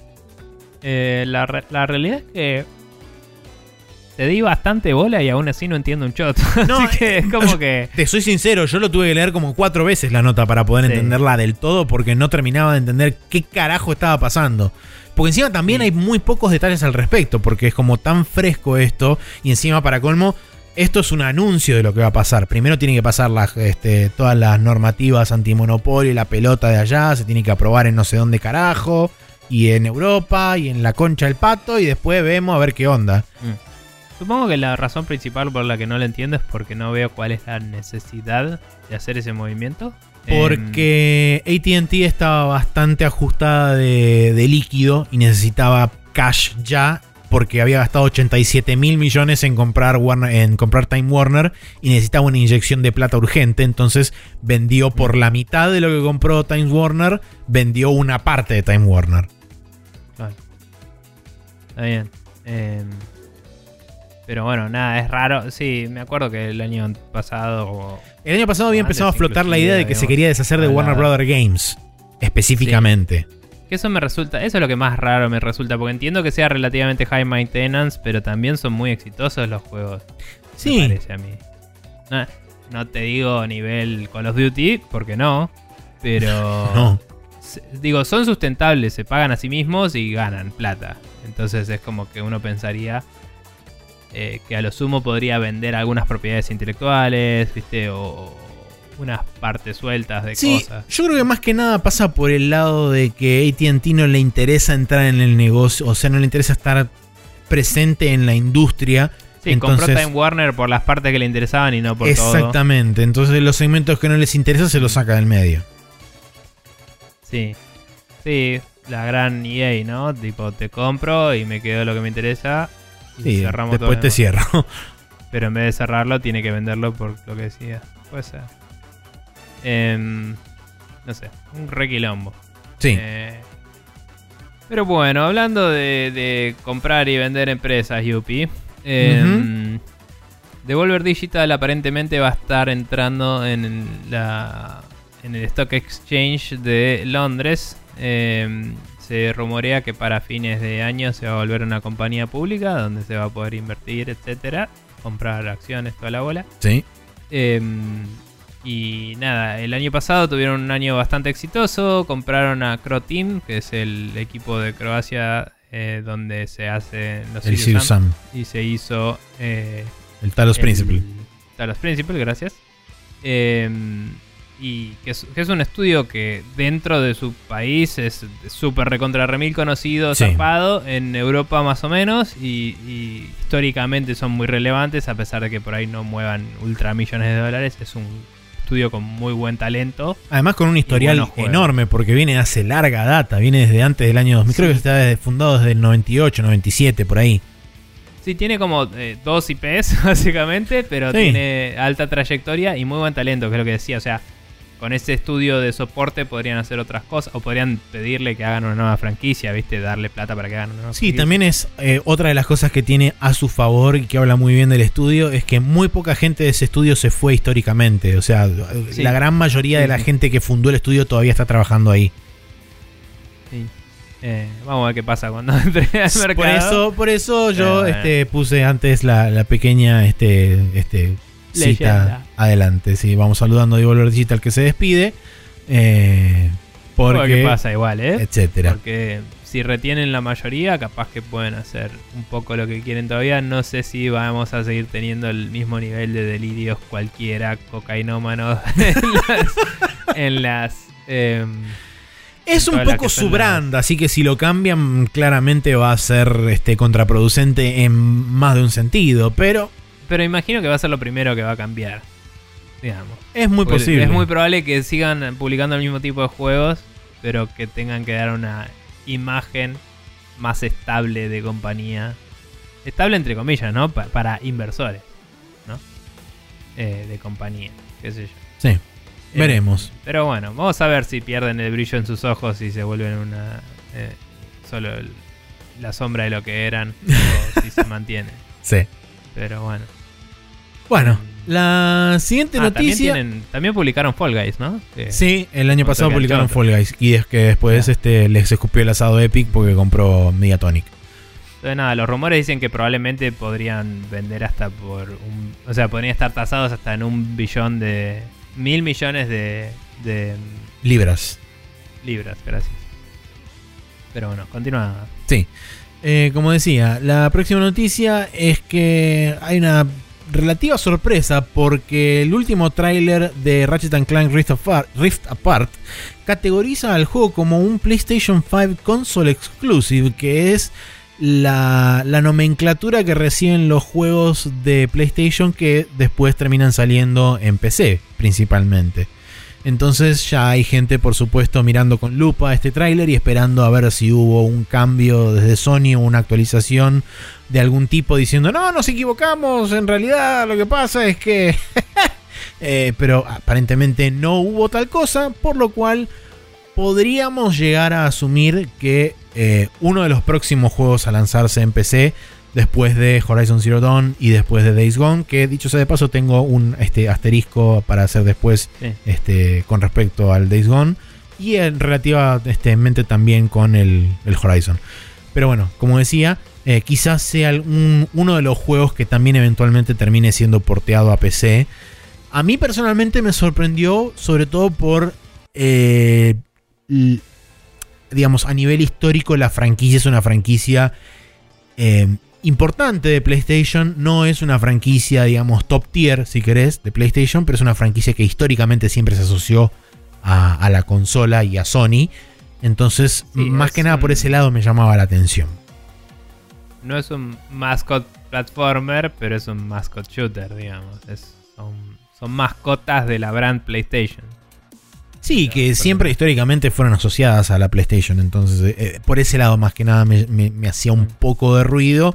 Sin embargo, eh, teniendo en cuenta, digamos, que la estrategia aparentemente de PlayStation es empezar a expandirse con títulos, creo que utilizar un título medio flagship, si querés, eh, como es la franquicia de Ratchet and Clank, diciéndole, mira, te ponemos algo relativamente importante.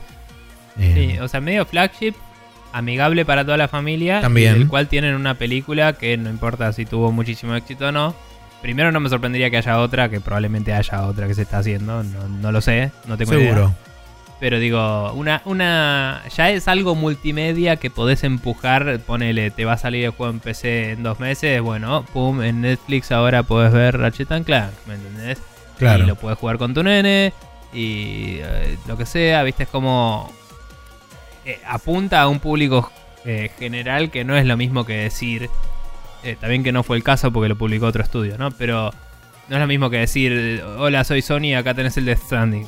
que es tipo para las cuatro personas que no perdieron la fe en Kojima y las se- se- 600 personas que quieren ver qué carajo hace Kojima cuando no tiene a Konami atrás. y, y nadie más. Eh, pero bueno, es como... eh, en este caso me parece que es una buena apuesta. Eh, como que ya probaron el Blockbuster, que es el, el Horizon.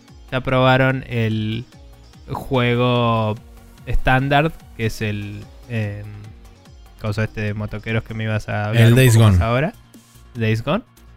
Y ahora estaban apuntando a el juego para toda la familia, vamos a decir. para Sí, resumir. quizá también este, es como que están adecuado. abriendo el abanico para este, acaparar diferentes, este, diferentes eh, grupos etarios, si querés. Pero bueno, lo que Sí, te iba... y, y como decíamos antes, ¿no? Que lo venimos diciendo hace rato, es, es como que va experimentando, va viendo, va a poder ver cómo impacta y, y ver si quizás le conviene enfocarse en uno de esos frentes o si está bien traer todo. Sí. Eh, bien, lo que iba a mencionar con respecto al Days Gone y que también Adelante. trae a colación el Horizon es que aparentemente el port es muy bueno de entrada. eh, funcionalmente tiene, digamos, como bastantes opciones para modificar en PC y qué sé yo. eh, con respecto a opciones gráficas y todo ese tipo de cosas. Pero eh, me pasaron el otro, día, Carlos Molina me pasó un- una review de, de Steam que estaba calificada como negativa, principalmente por la política de recolección de datos que tiene este juego y que aparentemente un porcentaje de esa política de recopilación de datos también la tiene el Horizon Zero Dawn. Eh, esta política de recopilación de datos funciona esencialmente como funcionaba Origin al principio, que básicamente te escanea todo el disco y puede recolectar data de cualquier carpeta, de cualquier parte del disco, independientemente de dónde esté eh, alocada. Esa es la, digamos, la parte entre comillas leve. La parte heavy metal de esto es que eh, el juego tiene una segunda política de recolección de datos que básicamente tiene un keylogger metido adentro que registra cada input que vos haces en el teclado. Eh, no sé, no me parece. Sí. Eh, hay que ver si ese keylogger, imagino que solo corre con el juego. Eh, creer. Idealmente Em. sí. Aparentemente, si vos pones un firewall, este, bloquea todas esas cosas y no. Es como que Eh. les, les impide hacer cosas. Pero O nada. sea, eh, me imagino que muchos juegos graban el input que le haces. Eh, sí, mi teoría con no respecto. sé si se targeteó a esto por ser un juego de Sony. Quizás si leemos políticas similares en otros juegos es similar. Lo del Sí. disco me parece más invasivo porque que me tomes el input mientras estás jugando el juego es como, bueno, qué sé yo, no sé, te sirve para reproducir bugs, ponele, qué sé yo, no me importa. Pero entiendo la polémica igual, ¿eh? Porque la palabra keylogger es polémica. Sí, Pero lo seguro. que yo digo es, estoy asumiendo que es eh, te grabo el input en el juego y eso no me parece mal. Me, me parece obviamente alarmista, digo, alarmante el, el- el uso de el concepto keylogger. Es, Seguro. es algo que duda. levanta alarmas, pero hay que analizarlo y ver si es eh, alarmante o no. Sí, eh, por otro lado, como, como iba a decir, que fuck, me olvidé. Perdón. ah, bueno, ya fue, no importa. Eh, iba a decir algo y se ¿Lo me fue. eh, ¿Algo del disco? no, no, era relacionado a otra cosa, no importa, ya fue. Eh, Bueno. Pero bueno, la cuestión es que sí, eh, a- aparentemente el Horizon hace lo mismo con el escaneo de carpetas y demás eh, dentro, de, dentro de la PC. Pero bueno. Eso me parece Ah, ya me acordé. particularmente peor. Sí. Eh, lo que estaba pensando yo y que para mí es una es mi hipótesis es que seguramente ambos juegos tengan herramientas de telemetría embebidas dentro del juego mismo y muy probablemente haya sido más fácil portear todo junto en vez de ir sacándole cachos al juego y con riesgo de hacerlo todavía más roto eh, el port y tener que después andar emparchando errores todavía más graves. Entonces quizás hay cosas que estaban ya embebidas dentro de dentro del juego mismo para hacer este, telemetría y recolección de datos en la consola que es más fácil portear todo junto en un bloque eh, y dejar más o menos todo como está. Aunque es raro porque si, em- si escanea todo el disco, eh, tiene que escanear el, el sistema de archivos y es diferente el sistema de archivos que tiene la PlayStation a lo que tiene una PC. Sí, te iba a decir, o sea, si escanear el input de una PlayStation y escanear el input de una PC es distinto y alguien tendría que haber entrado a rehacer el código de escanear el input y eso Sí. levanta la alarma de, che, acá estamos escaneando el input. Eh, si, si lo tercerizaste a un porting house, puede ser que, ah, bueno, hay que portear este código y lo haces y no te importa y es como las consecuencias legales son de Sony, no te importa. Sí. Em, pero. eh, digamos, eh, capaz es más fácil hacerlo todo junto que separado. Me parece un argumento. eh, ponele que válido, pero programen mejor. Son una empresa multimillonaria, no rompa las pelotas. tío, o No, sea, no. O sea, no es o justificativo sea, de nada, simplemente es una teoría mía de Mm. cuál puede ser la razón por la cual esté presente en ambos casos. eh, Digo, eh, eh, te creo que es posible, pero también me parece insostenible, voy a decir. Sí, sí, indudable. Porque, o sea, todo el mundo, o sea, quizá mucha gente no lo sabe, pero eh, es común que en el 99% de los juegos, sobre todo en consola, dado que es un sistema cerrado, tengas este, varias, eh, varios hooks de telemetría que toman diferentes aspectos del juego y después envían informes a este, a los diferentes estudios y qué sé yo, donde ellos después parsean ese- esos datos y ven, por ejemplo, es de, es de la forma, por ejemplo, que se obtuvieron, si alguno recordará, en el Cause 2 que mostraron los desarrolladores un height map donde tenían un montón de puntitos de donde se había muerto la gente y había como concentraciones de puntos en algunas áreas particulares del mapa y qué sé yo. Eso lo miden Bueno. porque tienen telemetría de gente que donde se le toman el, la, la loca, este, la, ¿cómo se llama? La intersección entre las coordenadas de donde se murió. Sí, a ver, eh, eso por ahí es de lo más. del ejemplo más simple, porque el juego Seguro. sabe cuando te morís y sabe dónde estás y en qué estado estás y puede guardar un snapshot de eso y mandarlo.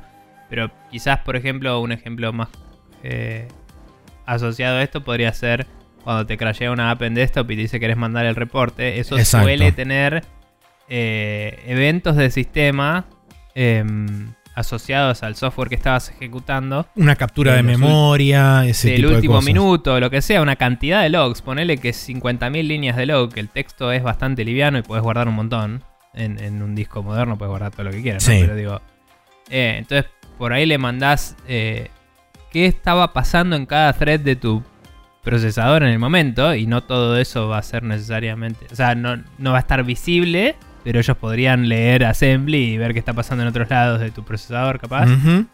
Y podrían eh, ver también eh, si así lo aplica el software eh, qué inputs hiciste últimamente justamente.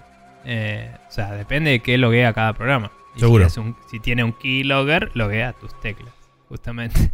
Pero bueno Em, nada igual sí polémico y particularmente polémico ambos el, el- el Horizon y el Days Gone porque son juegos single player Exacto, entonces, offline. recolección de datos y single player suele ser mal visto. Em, como vos decías, es una práctica muy común. eh, ayuda a encontrar issues y a resolver issues, pero También eh, ayuda cuando a no es en una cuando no es en una plataforma cerrada como es la PlayStation, la Xbox, etcétera, y es en la PC, que es una plataforma abierta, es un poco más polémico porque es como vos, Sony, ¿quién carajo sos para meterte en mi computadora de esa forma en particular? ¿Me entendés? Eh, y eso es lo que la gente se enoja. Lo que yo digo, que es una recontra falacia, es que probablemente lo estamos dejando en un montón de cosas y se atacó a Sony porque es Sony. ¿Me entendés? Seguro, eh, sí, o sea, eso no justifico claramente. que Sony lo haga porque otros lo hacen. Digo, es muy probable que estemos dejando que muchas otras empresas lo estén Seguro, eso claramente, Eh. pero de- segurísimo que debe estar en el EULA que nadie lee. Sí, sabe. Em, pero bueno. Eh, bien. La siguiente noticia que tenemos aquí es eh, que... Ah, sí, perdón. eh, que el show de Mr. Doritos, eh, también conocido como el Summer Game Fest, va a volver el día 10 de junio. Eh, y va a arrancar con un evento llamado Kick Off Live, en el cual van a estar todos los anuncios de, de exclusivos que, que va a haber durante el evento. ¿no? Todos los anuncios de juegos, eh, todas las novedades exclusivas para eh, con este evento van a mostrarse en ese En ese primer stream. llamado Kick Off Live y después quizás haya entrevistas o trailers o cosas a lo largo del evento entero de, de toda la, la no me acuerdo si era una semana o cuánto tiempo fue esta vez pero hubo críticas el año pasado de que era muy desconcentrado y que duró mucho tiempo y había que estar muy muy atento todo el tiempo a ver si pasaba algo o no. Y había tiempos muertos y tiempos muy atestados. Entonces lo que básicamente organizó Geoff Keighley este año, que tuvo más tiempo para prevenir la situación, Sí. fue armar un evento de, eh, de apertura donde eh, va a poder centralizar la información relevante y después vos podés decir, ah, estos juegos me interesaron y ver dónde se profundiza sobre eso y mirarlo. Exactamente. Que tiene Eh, mucho que más es un sentido, por muy supuesto. normal, ¿no? Es un, como el keynote de una conferencia de Apple o de Google. eh, Exactamente. Microsoft. Es como, es muy común en tecnología decir, bueno, acá está la presentación inicial. Si querés hablar sobre este tema a las 5 de la tarde en tal lugar o en tal sitio web, tenemos un video con un tutorial, viste, lo que sea. Es, es lo Sí. mismo. Eh, así que nada, interesante. Eh, también cabe destacar eh, que lo hablamos el otro día un rato. eh, todos los logos de las compañías involucradas Sí. eh, que están como partners. Que hablábamos de esto porque partner puede significar muchas cosas. Y discutimos un poco sobre el logo de Steam. Y yo te decía, para mí que solo significa que Steam va a tener su eh, demo thingy. ¿Cómo se llamaba? Ahora tiene un nombre nuevo. Eh, sí, tiene un nombre Sí. que no me va a salir porque no me lo acuerdo. Pero sí, Lo es donde sea. básicamente publican un montón de demos de juegos y durante la duración, durante la duración del Summer Game Fest asumimos. claro, y eh, hacen sales asociadas. porque- Exactamente. Pero bueno, eh, eh, eso es lo que discutimos, teorizando. Pero bueno, eh, empresas asociadas las voy a leer porque son una cantidad contable, vamos a decir. Eh, 2K, Activision, Amazon Games, que aparentemente sigue existiendo. Sí. Annapurna Interactive, eh, Bandai Namco Entertainment, Blizzard, que es raro ver a Blizzard en un lugar que no sea BlizzCon, Sí. vamos a decir. Y Activision lo Em, mismo. Eh, y pero Activision, es- o sea, es raro, quizás. Seguro que en la E3 también va a estar. Pero digo, Activision está en la E3 y te muestra Call of Duty. Y está en Gamescom y te muestra Call of Duty. O sea, Y- Activision hace rato largo, Y- hace ratazo que no están en la E3. Porque de hecho siempre presentaron los Call of Duty tipo en abril, mayo, una cosa así.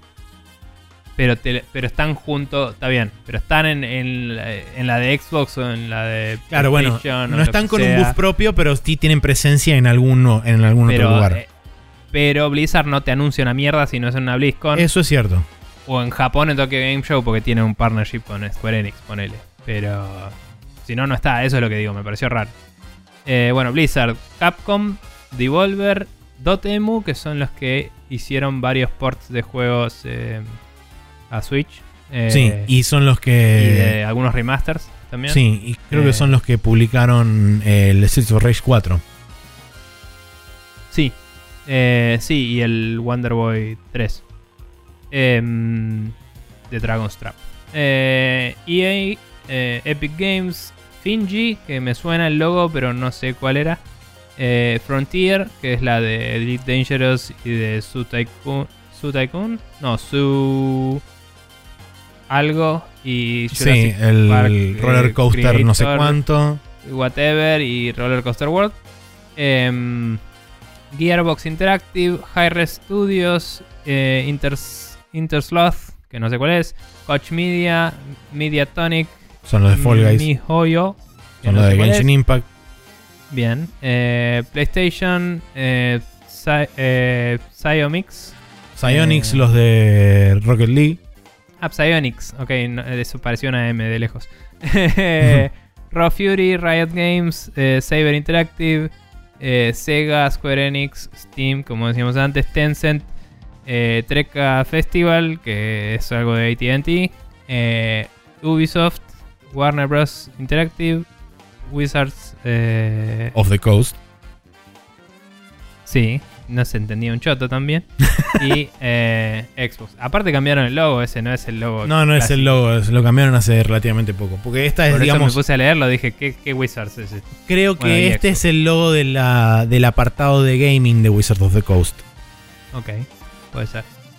Em, así que nada, la verdad, eh, no sé si cada uno de esos tenga mil juegos para mostrar, pero eh, como que pinta que va a haber mucho más, eh, no sé si anuncio, pero bombo y platillo que el año pasado, que fue muy eh, apagado el asunto por la pandemia y la, el, el quilombo que cada empresa tuvo que hacer. Eh, notable falta de Nintendo en esta. Sí, porque Nintendo va a estar presente en la E3. Sí. Así Eh, una cosa, eh, Geoff Keighley aclaró después en las respuestas subsiguientes al tweet este de presentación que van a, va a durar alrededor de dos horas, va a contener alrededor de 12 juegos, eh, el, el- el- el programa, digamos, principal, este kickoff, eh, de los cuales algunos de ellos van a ser lo que ellos lo que él considera entre comillas big games y que no, no necesariamente van a ser todos anuncios nuevos sino que algunos van a ser actualizaciones eh, o este Pero nuevos trailers de IPs 12 existentes exclusivas sobre juegos. claro Pero exactamente iba a haber más juegos. No eran 12.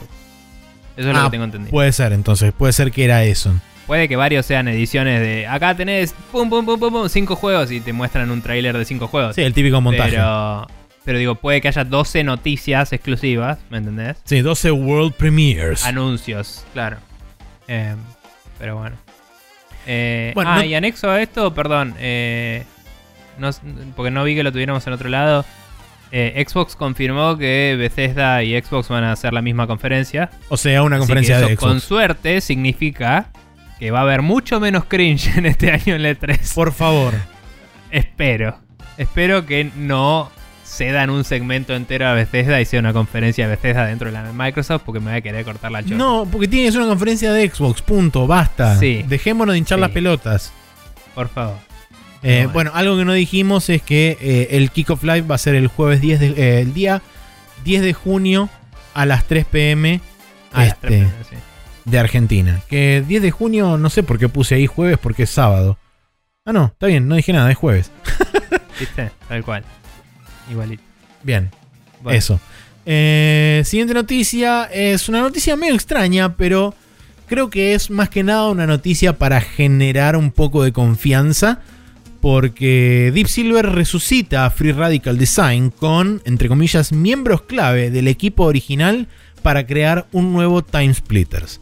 Recordemos que Deep Silver, de la mano de Embracer Group, la gente que se pasa abrazando cosas, em, compró la licencia de Time Splitters allá por el año 2017, 2018 o algo así, y dijo que iba a poner un estudio que eh, estuviera a la altura de la IP. Entonces, aparentemente, de haber estado trabajando y este, buscando a, esta gente y ofreciéndoles contratos que evidentemente les cerraran. Eh, porque, bueno, primero debe haber tenido también que ir a buscar el nombre de Free Radical, que andás a ver a quién le pertenecía. Em, pero la cuestión es que, a fin de cuentas, Free Radical vuelve a existir, es resucitada de entre los muertos, cual Necromancer. Y eh, algunos de los eh, personajes clave del equipo original que eh, desarrollaron los Time Splitters están presentes. Por supuesto que esto implica que seguramente si arrancan el desarrollo hoy, muy probablemente no esté listo ni mañana, ni el año que viene, ni dentro de dos años. Probablemente sea un, un juego que veamos de acá a 3-4 años mínimo. Eh, Time Splitters es el típico juego que veía en Compumundo cuando era chico y que todo el mundo alguna vez mencionó en su vida y nunca supe qué carajo era, ni si está bueno, ni Estoy en nada. exactamente la misma situación. Yo lo único que tengo es referencia de terceros que aparentemente era un FPS que estaba recopado porque hacía cosas re locas. Pero no sé qué son esas sí, cosas re locas tiempo. que hacía. Mm. Eh, y, y- y tengo una idea del logo en mi cabeza también. Pero hasta ahí llegué. Es como, bueno. No, bueno, yo ni Eh, siquiera. Pero había rumores hace unos años, me parece, ¿no? De una vuelta de Time Splitters. ¿O Bueno, fue cuando lo compró, cuando Deep Silver compró la franquicia. Cuando Deep Silver compró la IP. Ah, puede ser. Sí, sí, sí. Pero bueno. Nada, eh, sé, sé que es de culto y bueno, nada, si, si es si es positivo o no, el tiempo dirá. Sí, Eh, seguro. pero- Lo, lo interesante y lo llamativo de esto es que es, es gente que básicamente trabajó históricamente en la franquicia y lo fueron a buscar Claro, que específicamente a ellos. los pasos de tratar de... Sí, tratar de, juntar a la entrada, gente correcta eh, para ponerlo atrás, de la, atrás de la IP y no agarrar un grupo de randoms y decirle, toma, hagan un juego de esta IP, chau. Sí, imagino que es el tipo de...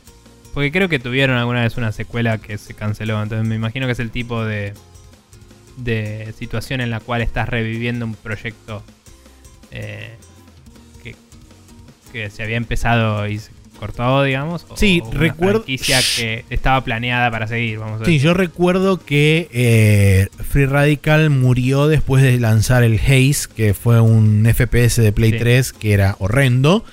Eh, pero que a la vez, además de estar trabajando en ese juego, estaban trabajando en un early concept del Time Splitter 3, que después empezaron a flotar algunas demos o algo así que medio que se habían filtrado después de que cerró Free Radical.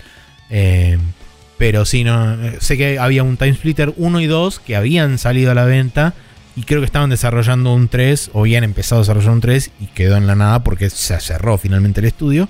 Pero bueno, habrá que ver si retoman esa idea, si arrancan de vuelta con una suerte de reboot o lo que sea. Pero bueno, a priori uno diría, está en buenas manos. Habrá que ver de acá a cuando sale el juego qué sucede. Bien. Eh, la última noticia del momento, eh, un poco súper tangencialmente relacionada con cuestiones de mare, podemos hablar Sí. de que Netflix estaría aparentemente, según dicen los rumores, en planes de convertirse en el Netflix de los jueguitos. Porque están pensando en hacer un servicio de suscripción, allegedly, eh, similar a lo que es el Apple Arcade. Em, y estarían en tratativas para eh, empezar a planear el... eh, o sea, están contactando hipotéticamente eh, distintos desarrolladores y, Sí, y gente, digamos, de- del sector para tomar cargos este em, Sí. Eh, directoriales o sea, gerenciales. cuando hablamos de tipo Apple Arcade, hablamos del mismo mm, sistema de Mismo eh, modelo. pagas una suscripción y los juegos que hay ahí no tienen microtransacciones, sino que puedes jugar eh, en su totalidad, dado el acceso de esta suscripción. Em, es interesante. Sería interesante ver si entra finalmente Netflix al- del lleno a la industria.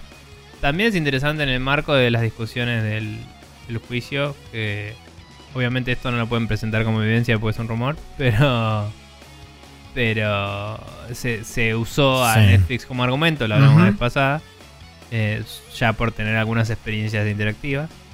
Y nada, la verdad es que eh, sería un caso nuevo en esa situación entera que seguramente no termine pronto. Así que si esto alguna vez se llega a confirmar, quizás para el, el juicio round 2, la venganza, eh, esto sea Habrá un que ver, punto sí. nuevo de discusión. Eh, que hablando un poco de todo eso, eh, se terminaron todas las eh, exposiciones. El lunes están las, las declaraciones de cierre de las dos partes. Sí, está en el Hot Coffee, está el, el- el- el resumen. Ciertamente. Vamos a pasar a eso entonces. Eh, y, y nada. eh, primero el calendario para esta semana. Eh, tenemos el martes 25 el... Eh, para, ¿me faltó algo? No. Listo. No. El martes 25 el Biomutant eh, sale para Windows, PlayStation 4 y Xbox One. Que es el que hablábamos la vez pasada. Que es medio... Ratchet... eh, no, Ra- Rocket Raccoon pero con eh, mutágenos. Sí. Em, después Capcom Arcade Stadium sale para Windows, PlayStation 4 y Xbox One. Ah, Eh, una cosa, ¿Mm? no me acuerdo dónde fue que me enteré que el Capcom Arcade Stadium aparentemente está programado en el Arri Engine. Y es como, ¿what? todo puede ser. Sí, pero es como me llamó poderosamente la atención porque son este, lo- los juegos este, chiquitos de Capcom, los juegos de Mm, arcade. Pero, o sea, pero ¿cómo es asumo que debe ser. Porque si es la típica, si es la interfaz de ves un modelo 3D de un arcade y lo estás jugando ahí, capaz que estás renderizando eso. Sí, puede ser, y que levanta los emuladores adentro del motor. O sea, no, no es ninguna cosa de locos, pero me llamó poderosamente la atención el, el hecho de que estaba desarrollado en el. en el- Capaz el Ari Engine tiene un módulo. Si está bien modularizado, le sacás el módulo 3D, le pones uno 2D y y camina. Dibujás Sí, ahí. puede ser. O capaz hay un juego ahí. no, o sea, digo. Es muy probable que los juegos corran en un emulador adentro. Entonces lo único que Sí. necesitas es un motor que corra el menú. Si agarras el componente de UI y el de sonido y el de input, Chau. estás técnicamente en Ari Engine, pero en realidad estás usando las librerías del Ari Engine. Claro, sí, para Eh, pasar al emulador directo el input y chau. Todo puede ser. Sí, no, pero nada, una- una curiosidad que me llamó la atención, nada más. Capaz ese es el tipo el Konami Code y de, de golpe estás jugando el Resident Evil 7. Pero bueno, ni idea. Eh, tipo, el Arcade Collection pesaba 65 GB. Eh, pero bueno, no sé. Eh, bueno, Capcom Arcade Stadium, no sé qué juegos incluye, ¿vos sabés eso? Eh, creo que viene gratuito con el 1942 y después podés Cierto. comprar cada uno, este, o podés comprar en bundles, eh, o Cierto, cada uno por sí. separado. Sí, sí, me confundí eh. Es el que ya salió para sí. Switch, básicamente. Claro, claro. Eh, bueno, Final Fantasy XIV sale en PlayStation 5, sale la, la versión de PlayStation 5. Con la última expansión, aparentemente. Eh, después el King of Seas sale para Windows, Nintendo Switch, PlayStation 4 y Xbox, que es un RPG de acción eh, que creo que manejas particularmente los barcos, o sea, como que es un... Tiene sentido por el nombre. Pero digo, no- que yo sepa, no, no es tercera persona eso, sino que es más de combate naval. Ah, sos un digamos. barco sentient.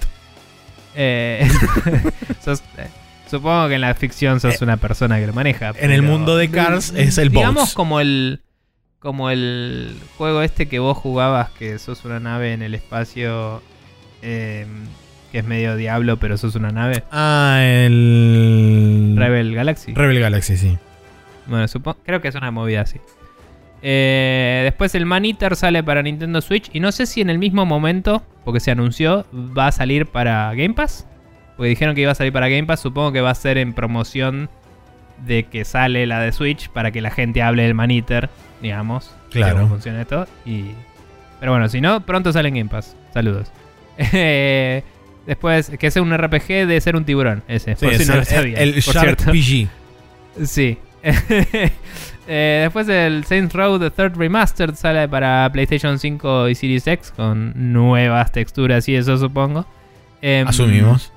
El Shin Megami Tensei 3 eh, Nocturne HD Remaster sale para Windows, Nintendo Switch y PlayStation 4 y se sigue viendo como el orto. No parece una buena remaster particularmente. Pero bueno, es el mismo juego de la. Que es el 3DS menor de los ahí. problemas, porque hay otro problema con los pre-order bonuses que te venden una- un modo de dificultad y etcétera. Buenísimo, fantástico. Eh, después el miércoles 26 tenemos el Danganronpa B3 Killing Harmony Anniversary Edition para iOS y Android. Em, y después el 27 tenemos el Earth Defense Force World Brothers para Windows, Nintendo Switch y PlayStation 4.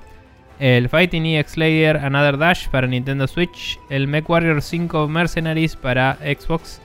em, que tiene una versión de Series X también. em, que es el que salió en PC hace un tiempazo ya. Sí.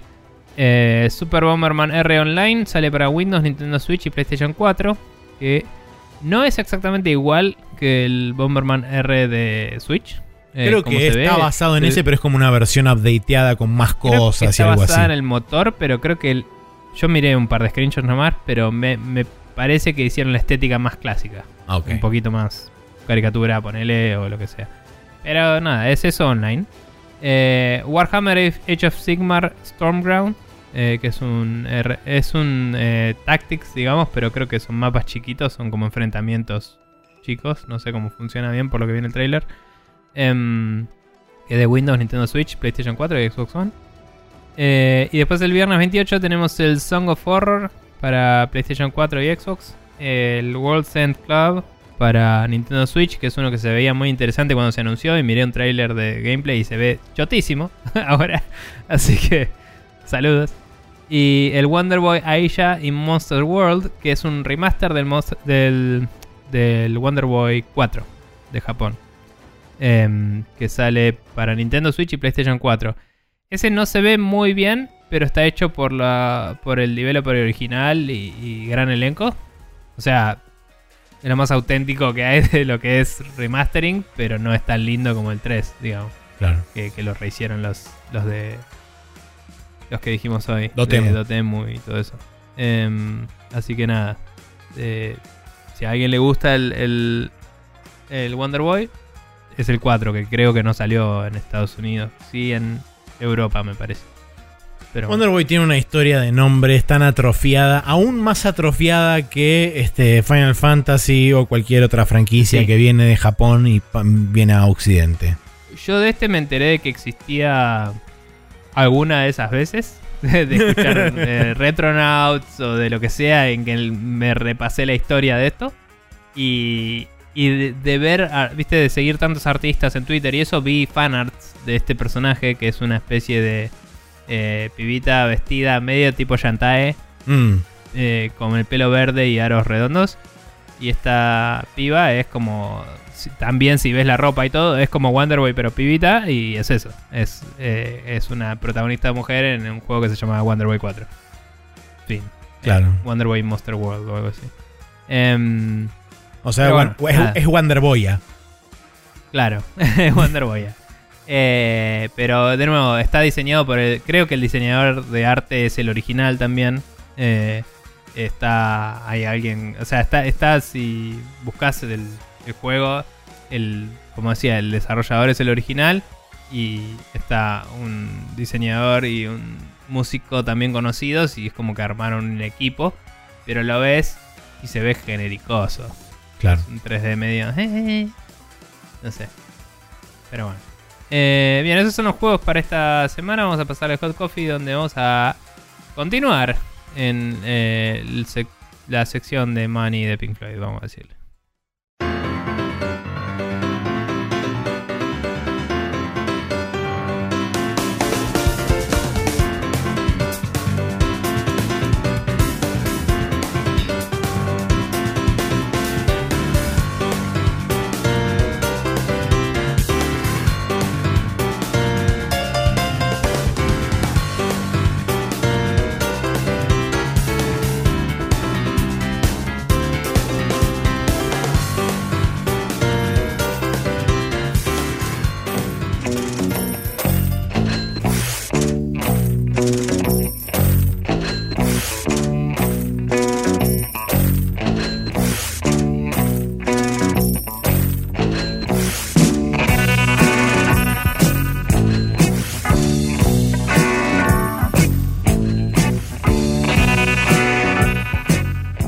Vuelta acá en el Hot Coffee donde tenemos un par de noticias sobre, sobre el juicio. Sí.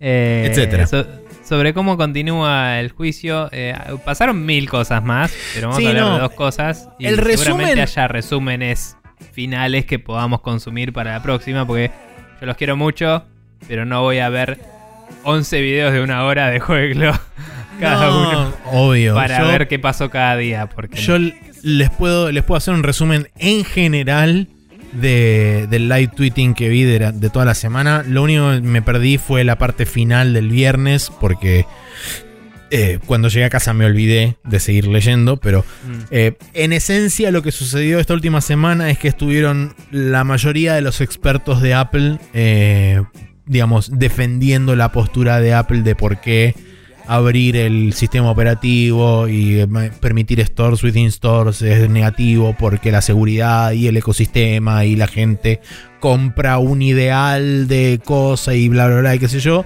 Y finalmente el último día estuvo este Team Apple, o sea, Tim Cook, eh, que básicamente durante la primera media hora, 40 minutos de su exposición, que era la abogada de Apple haciéndole preguntas a Tim Cook, fue básicamente como una keynote haciéndole este, al, jurado y a toda la gente que estaba ahí, a la juez y qué sé yo, una keynote de lo grande que es Apple y de lo este, genial que es todo lo que sucede adentro de Apple y de cómo es recontra fácil hacer todo y miren qué bonito que es todas nuestras cosas de Apple.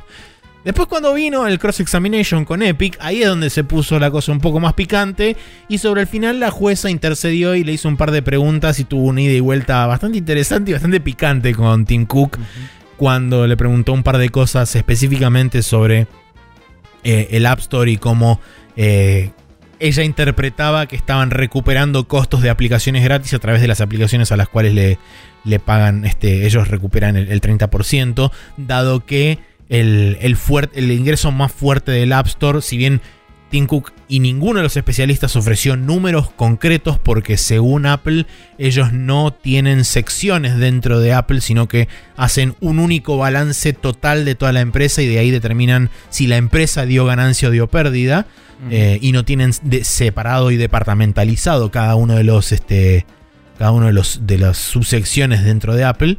Entonces Tim Cook lo único que supo decir es nosotros creemos que el App Store es rentable, pero no sabemos por cuánto es rentable.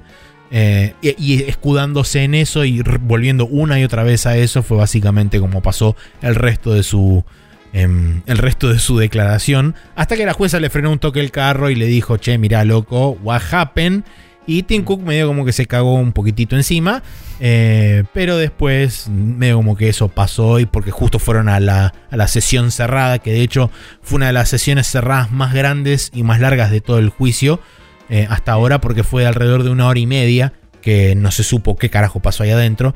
Eh, probablemente porque estaban hablando de data sensible y todo ese tipo de cosas que no Sí, se porque pueden... estaban preguntándole sobre plata específicamente. Asumimos Em, que es eso. Digo, la conversación iba para ahí, eh, por eso. Sí, Eh, estaría buenísimo que cuando vuelven de esas sesiones privadas, alguien tipo saque un puntaje. Y diga, tipo, bueno, va ganando tanto. tipo, tipo, va 7 a 6. Y Claro, retomamos. sí. tipo, el, el- el score temporario es de tanto. Claro, tipo, porque, porque, eh, loco, ¿qué onda? Claro, sí, Eh. por lo menos sí podés tener un medidor mínimo de a ver dónde Claro. estamos parados. Claro. Al público, no se lo digas a los que están en el juicio. No, no, tipo, no, seguro, seguro. No sé. Em, pero bueno, no importa. Con ese contexto, Sí. dos noticias para discutir acá. Em, la primera, interesante, eh, que nos la han mencionado en, en mi Discord. En tu eh, Discord, ¿quién sí. Fue que lo dijo Max Eh, Maxicoman, ¿no? Maxicoman, ¿Fue que sí. nos lo pasó? Eh, Nintendo eh, pidió redactar secciones específicas de una declaración de, de- de una ejecutiva de Microsoft cuando se estaban presentando cosas, conversaciones eh, para con Apple de, mm, em, y, y de sobre la capacidad de, Ma- de- de Microsoft de usar en otras plataformas su, su suscripción al Game Pass y su eh, servicio de streaming. Servicio de Xbox, sí. Em, entonces, eh, no se dijo nada más, pero Nintendo pidió que se redacten cosas, básicamente denotando nosotros estábamos en conversación con Microsoft. Sí. En algún Y- estadio de un tipo de negociación o charla. Porque Claro. Nintendo específicamente, según los reportes, pidió que se, se redactara información competitivamente sensible sobre las negociaciones entre Nintendo y Microsoft. Por Eh, supuesto que eso queda abierto a sub- 10 millones de teorías diferentes. Lo interesante acá de analizar es que por un lado había una mención específica al Game Pass y por el otro había una mención específica al xCloud. Que personalmente considero que muy probablemente eh, el Game Pass no tenga chance de entrar a la Nintendo Switch.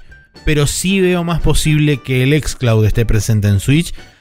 En un plan como Principalmente- lo está hoy el Hitman 3 o el... Exactamente. Y principalmente por la razón que si vos pon- si Microsoft logra insertar el Game Pass dentro de la Nintendo Switch, técnicamente pasarían a ser clientes de Microsoft y no de Nintendo. Porque si bien por ahí Microsoft les pagaría un X porcentaje de regalías a Nintendo por hostear el servicio o lo que sea, después todo el resto pasa dentro de la aplicación de, de Game Pass. Sí. Sí, la verdad que. em, eh, o sea, estoy de acuerdo con eso. Eh, no. No creo que esté en los intereses de Nintendo justamente por esa justificación exacta de dejan. Perdemos el cliente. digamos. Sí. El cliente nos compra la consola y no le importamos más, básicamente.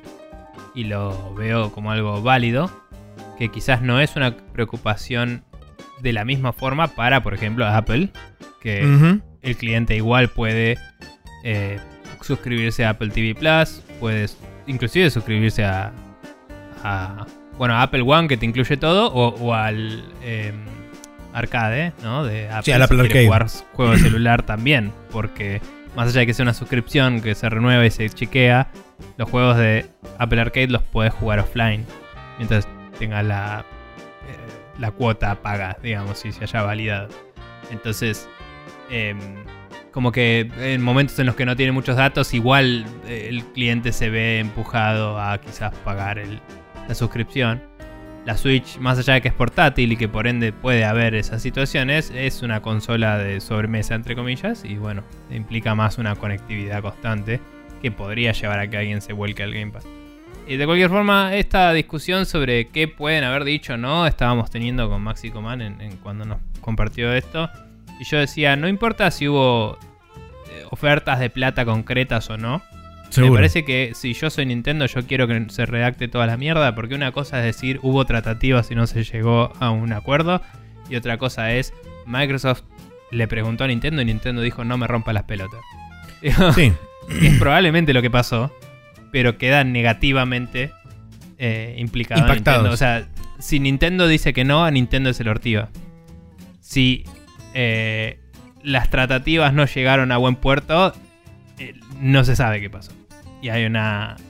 No hay una animosidad hacia ninguna de las dos empresas. Sí, además también no hubo un acuerdo. digamos. Recordemos que Nintendo presentó un montón de documentación en este juicio donde fue redactada páginas enteras de documentación eh, porque los abogados de Nintendo, junto con Nintendo que es una empresa japonesa y que es conservadora dentro de, la- de las industrias japonesas, que son conservadoras en general, eh, no me extrañaría que hayan... cientos de años este, de abogacía encima. Además, también. Sí. Este. Y tiene muchas presencias en, en corte, porque como dijimos, Nintendo es muy litigante, extremadamente litigante, dirían algunos. Eh, entonces, no sería extraño que los abogados, justamente para pecar de, de aún más conservadores que por ahí todo el resto, optaron por eh, redactar más de lo que por ahí era necesario. Entonces, eh, eso ya quizá este, te da la pauta de que no necesariamente debe haber conversaciones súper profundas de o negociaciones recontra avanzadas, sino como bien decías vos, Nico, por ahí quizás fue un intercambio de palabras de decir, ok, bueno, sentémonos en una mesa a conversar y a negociar y Nintendo total. dijo, no nos interesa, muchas gracias y se fueron. Claro. O por ahí eh, llegó bastante lejos, no importa. Lo que digo es, Nintendo no quiere que la gente saque una conclusión sobre ello. Seguro, Ellos quieren controlar su mensaje, que es lo que hacen. Totalmente. Y, y- y si, si a mí la corte me pide tres datos, y yo esos tres datos los tengo en una serie de 20 mails, yo le mando 20 mails y está todo en negro excepto esos tres datos. Y acá, acá tenés. Sí, Y- tal cual. Y yo cumplí con la ley, ¿me entendés? Y, y no te di nada que no quería darte. Nadie me puede decir nada. Nos vimos en Disney. Saludos, Mario Brothers. Tipo, eh. Sí, tipo, pero. Claro. Claro. o sea, eh, o sea, cuando vos decís redactar más de lo necesario, debatible, o sea, ¿qué es lo necesario? ¿Me entendés? Claro, lo sí. necesario es nada. Lo admisible es todo menos lo que yo te pedí. Entonces es como, bueno, si Nintendo quiere, puede redactar todo lo menos lo que le pediste. Y bueno, malas. O sea, cuando vos ves la del tip- los tipos de declaraciones que se están dando, a veces decís, esta gente está ridiculizando la justicia a un Sí, nivel de una forma. Que como vos decís, Nintendo, una empresa muy litigante, le tiene un respeto, barra distancia, miedo, lo que sea, a la, a la situación, que... em, y- y es una empresa, como decíamos, centenaria, que eh, se maneja formalmente. Es como, este es un marco formal. Voy a- eh, vos me pedís papeles, acá los tenés. ¿Me entendés? Ese es todo mi involucramiento en esto. Cualquier otra cosa que me pidas me estás rompiendo las bolas y no es lo que me pediste. O sea, yo no tengo nada que ver. Sí, ya de movida, eh, el haber arrastrado a, a empresas como Nintendo, Microsoft, Sony. Es, es relevante igual, ¿eh? Por lo que la misma No. jueza dijo. Seguro, la seguro. jueza lo dijo. La jueza dijo esto podría afectar a las consolas y eso significa que necesitas el contexto. Entonces, No, sí, seguro. Eh, pero de todas estas empresas, la que menos lidia con, em, con Apple y con Epic es Nintendo. Sí. Si lo pensás. Salvo por el hecho de que está Fortnite. o sea, Nintendo licenció un par de veces el Epic, eh, digo, el, el Unreal Engine, ¿no? Pero digo, Nintendo en su store eh, tiene juegos de Epic, tiene juegos en Unreal Engine. Y Nintendo tiene su eh, aplicación de mierda de Switch eh, y algunos juegos en el store de, de Apple. Pero se apegó a las reglas de Apple y la gente que se mete en su store se apegó a las de ellos. Entonces ellos tienen una relación profesional con todos y no, no les Mm. interesa. Si no Sí. les interesó participar en la discusión, es como, bueno, listo, yo te doy lo que me pediste. Eh, Sí. A los demás por ahí, los demás se vieron más eh, directamente relacionados por, por alguna declaración de alguien más. O se vieron más en, como por ejemplo Phil Spencer, en apoyo de uno de los dos lados, ¿no? Eh, entonces, bueno, tiene sentido que se involucren más. Eh, no sé si hay algo más para decir de esto o vamos a la otra noticia. Eh, no, lo único que te tenía así como para preguntarte en un hipotético de decir, eh, yo creo que es muchísimo más improbable que Game Pass esté disponible en la Nintendo Switch que Xcloud. ¿A vos te parece que Xcloud tiene eh, oportunidad de ser un servicio eh, en la Nintendo Switch? ¿O te parece que también puede caer, digamos, dentro de la misma canasta que el Game Pass de decir si alguien cae en el Xcloud, pero lo perdemos como cliente? Yo creo que están en la misma situación exacta que Apple, en que si, si ves lo que hoy pasa en Nintendo Switch con streaming, Sí. Cada juego que se streamea es sometido como un juego separado en el store, tal y como está pidiéndole Apple a Microsoft que haga. Eso es cierto. Sí. Entonces, en ese sentido, yo estoy asumiendo que Nintendo tiene la misma política que Apple, em, sea explícita o implícita, digamos. Eh, hoy no soporta un servicio de streaming de videojuegos. Nintendo. sí, y de hecho ni que siquiera. vendas un acceso a un juego a través de streaming en su Sí, store. Y de hecho Entonces, ni siquiera tiene una aplicación si como Microsoft Netflix. desarrolla esa facilidad, entiendo que Microsoft pueda venderte acceso a juegos individuales. Pero ahí es donde decís, por lo menos hasta que se resuelva este juicio entero, a Microsoft no le conviene hacer eso porque se estaría, se estaría pegando a una regla a la cual se opone. Entonces, en ese sentido yo no veo que avance xCloud sobre Nintendo.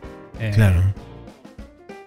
Por- porque si lo pensás a los efectos de lo que vos decías, de que se convierte en un cliente de Microsoft, Es una em, situación similar. es muy similar. La única diferencia es que tenés que tener una conexión mucho más copada. Eh, y. O sea, porque eh, estamos asumiendo. Estábamos asumiendo que Game Pass en Switch significa streamear todo. Pero capaz significa que algunos juegos que hoy son de estudios que son de Microsoft, que están disponibles en Switch, los podría jugar a través de Game Pass. Claro, sí, el Ori. Como eh, el Ori, el Wasteland 3, el Wasteland 2 creo que también está, el Rad, que es de Double Fine, el que no sé si ya está en el Game Pass, pero es de Double Fine, digamos. Co- juegos de sus estudios que Sí. hoy están en Switch que sean accesibles gratis. Y eso lo veo mucho, mucho más difícil, es cierto. Pero bueno, cuando lo pensamos desde el punto de vista de cloud gaming, es lo mismo pagar una suscripción por un cloud game, eh, por, por jugar eh, cloud gaming de Xbox, entre comillas, y que hayan tenido que comprarlo en Xbox. Sí, la o diferencia está pagar en el el Game. Pass y que, claro, o pagar el Game Pass y que estén streameándolo. Es lo mismo. Eh, lo que es- yo creo que es más posible que pase que publiquen juegos como hicieron el Resident Evil 7, como hicieron el, el Hitman, que lo compras el acceso a la versión streameada, al Claro. cloud version, porque es un sistema que Nintendo ya tiene instaurado. Eh, pero si yo fuera Microsoft no lo haría, porque No, lo que no. Apple me está pidiendo. Sí, Hay que igual que, que, di- digamos, por otro lado. Si la jueza determina que las consolas y los celulares son separados, por ahí lo Sí, haría. ahí- porque ahí digo, por ahí- ¿saben por ahí- La jueza dijo que son separados, no me vengan a romper las bolas. Sí, Eh, da chance a otra cosa. Pero lo, lo importante acá también es notar que eh, Microsoft, justo antes del juicio, lanzó la beta en iOS para utilizar el Excel a través de Safari. sí. O sea, co- como una web app. Y como una web app va a funcionar como funciona exactamente igual en PC y en, y en Xbox. Con browsers. Sí, sí, sí. Em, pero es subóptimo y es parte de la discusión. Indudable, justamente. Pero bueno, nada, me, me- me interesaba nada más hacerte esa pregunta, si considerabas que hay alguna diferencia, pero bueno, sí. Eh, habrá que esperar. eh, dicho sea de paso también, eh, para terminar con el tema del contexto del juicio, la jueza anunció que, como bien dijiste, la- lo- las deposiciones finales van a ser el lunes. Y después de eso dijo que no va a dar una respuesta En inmediata. agosto va a haber una respuesta. Sí, no va a dar una respuesta inmediata que se prevé que entre julio y agosto esté el dictamen final. Eh, todo va a depender del calendario mismo de la jueza, que también tiene otros casos que atender. Eh, y además también dijo que, eh, porque creo que la misma jueza tiene la demanda de Epic contra Google.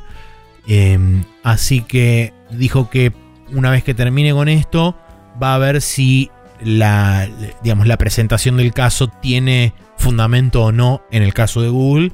Y en base a eso va a decidir si la, este, la, la desestima o no. Así que. Recordemos que el caso de Google tiene una particularidad extra, que es lo de que Google había intercedido en un trato, creo que era entre OnePlus y Epic. Si no era OnePlus, era una empresa también asiática de celulares. eh, que OnePlus es coreana o china.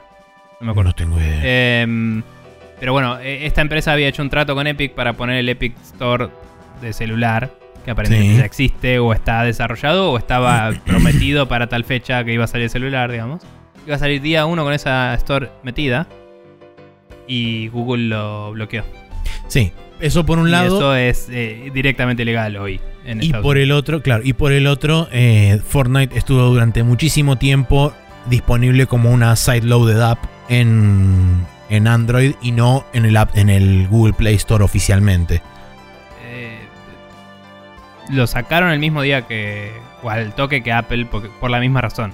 O sea, también prendieron los- las compras por separado y también los bloqueó No, no, no. Google. Pero lo que voy es que en un principio, cuando primero se lanzó Fortnite, nunca estuvo disponible en el Play Store. Primero estuvo disponible como una side-loaded app, después se puso en el. Play Store, después se hizo el hotfix, Google la baneó y volvió a estar disponible como side-loaded app. Ok.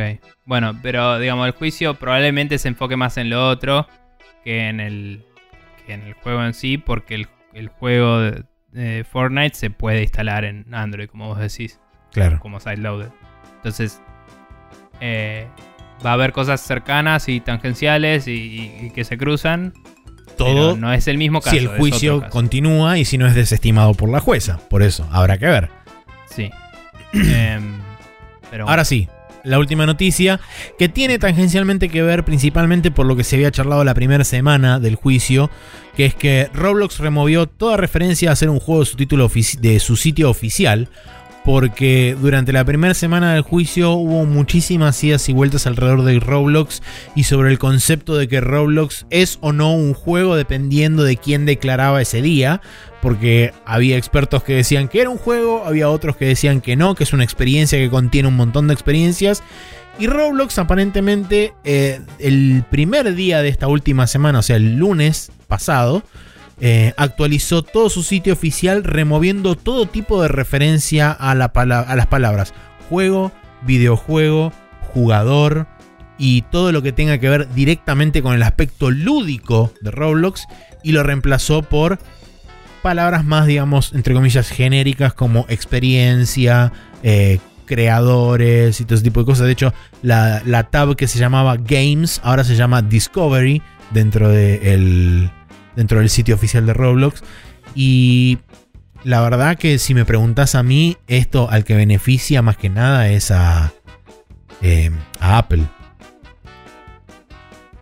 Yo diría que. O sea, no sé si en el juicio se hizo mención a este cambio. ¿Sabes? No porque no se puede presentar evidencia a mitad de, a mitad de declaraciones. Mm. o sea, pero como- quisieron, como- quisieron hacer mención a varios artículos que se habían publicado durante estas semanas y la jueza los, los desestimó. Ok. Em, no sé, capaz como eh, parte de sus argumentos finales y eso se pueda, no sé cómo funciona eso. No lo sé, pero puede ser. eh, a, a mí me parece que no gana nadie y que quizás se, zafa el- se salva el culo a sí mismo Roblox por tecnicismos a través de esto, pero me parece una movida asquerosa y repugnante y eh, que eh, es como... Yo diría que claramente lo están haciendo, no te digo en apoyo de Apple, sino alineándose con Apple Para salvaguardar su porque les posición. conviene a ellos, porque ellos están adentro del store. Sí, Pero me parece que solo ponen en más evidencia que hay una. eh, que hay. Que hay como, como que esa ambigüedad es artificial, ¿me entendés? Y que si yo voy y escribo una cosa o la otra, eh, me van a percibir de esa forma porque a alguien se le ocurrió definirlo así. Pero si yo voy para atrás y veo que antes decía game y presento eso como evidencia en el, en la- el caso 2, la venganza, es como... eh, me parece que le juega en contra, ¿me entendés? Me parece que Sí. hoy es apegarse al discurso de Apple, pero mañana es, che, ¿por qué cambiaste esto? Y se te cae a pedazos la cara, ¿me entendés? Entonces, por eso digo, no sé cómo van a poder em, o no eh, hacer algo con esto alrededor del juicio. Pero si el juicio se apela y hay que juntar nueva evidencia, esto yo lo traigo a colación y digo, Uh, estábamos hablando de esto y pasó esto. ¿Por qué te parece que va a cambiar? ¿Por qué cambió? ¿Cuál es la estrategia? ¿Cuál- eh, ¿Por qué dejaste de ser un juego? Y pero antes eras un juego. Así, como al toque, se- la persona se cae a pedazos. No sé, si yo fuera José Roblox, hago esto, en dos meses vendo toda mi empresa y que vaya a declarar otro. No sé. Para pensar. Em, pero bueno, ni idea. Eh, nada, ¿algo más sobre eso? No, era No. medio cortito eso. No, no hay, no, hay, no hay mucho más. Eh, eh, eh, la- las potenciales implicancias que podría llegar a tener en caso de ser presentado esto como eh, antes era una cosa y ahora, según ellos, es otra, influenciados potencialmente o no por eh, alguna de las declaraciones que se realizaron durante el juicio. Eh, pero bueno, habrá que ver si primero es aceptado como evidencia ahora o si en el caso de existir una nueva instancia este, llevada al caso de que alguno de los dos apele la decisión, que es lo más probable, independientemente de quién gane, el otro va a apelar, es lo más seguro. Em, seguramente para ese nuevo caso o para esa, para esa apelación se presente esto como evidencia, porque me parece que habla bastante a las claras de la situación actual del, del App Store, sobre todo. La aparente preferencia que hay de unos por sobre otros, eh, donde claramente se ve que hay como una, una afinidad, si querés, a la gente que te genera quizás un poco más de plata que otra, etc. Pero bueno, Sí. para la gente que quiere mandarnos feedback o quiere hacernos preguntas o quiere hacer menciones al respecto de eh, el juicio de Apple Epic o de las noticias que repasamos esta semana, pueden mandarnos un email a spreadshotnews.gmail.com, sino escribirnos en Instagram, instagram.com barra spreadshotnews o si no, en arroba spreadshotnews en Twitter también nos pueden mandar un comentario. Como dijimos al principio del programa, preguntas para que nosotros las contestemos en la sidequest la pueden hacer a spreadshotnews.com barra preguntas. Bien. Habiendo dicho todo esto, vamos a pasar al Special Move, donde recomendaré algunas series que estuve viendo esta semana.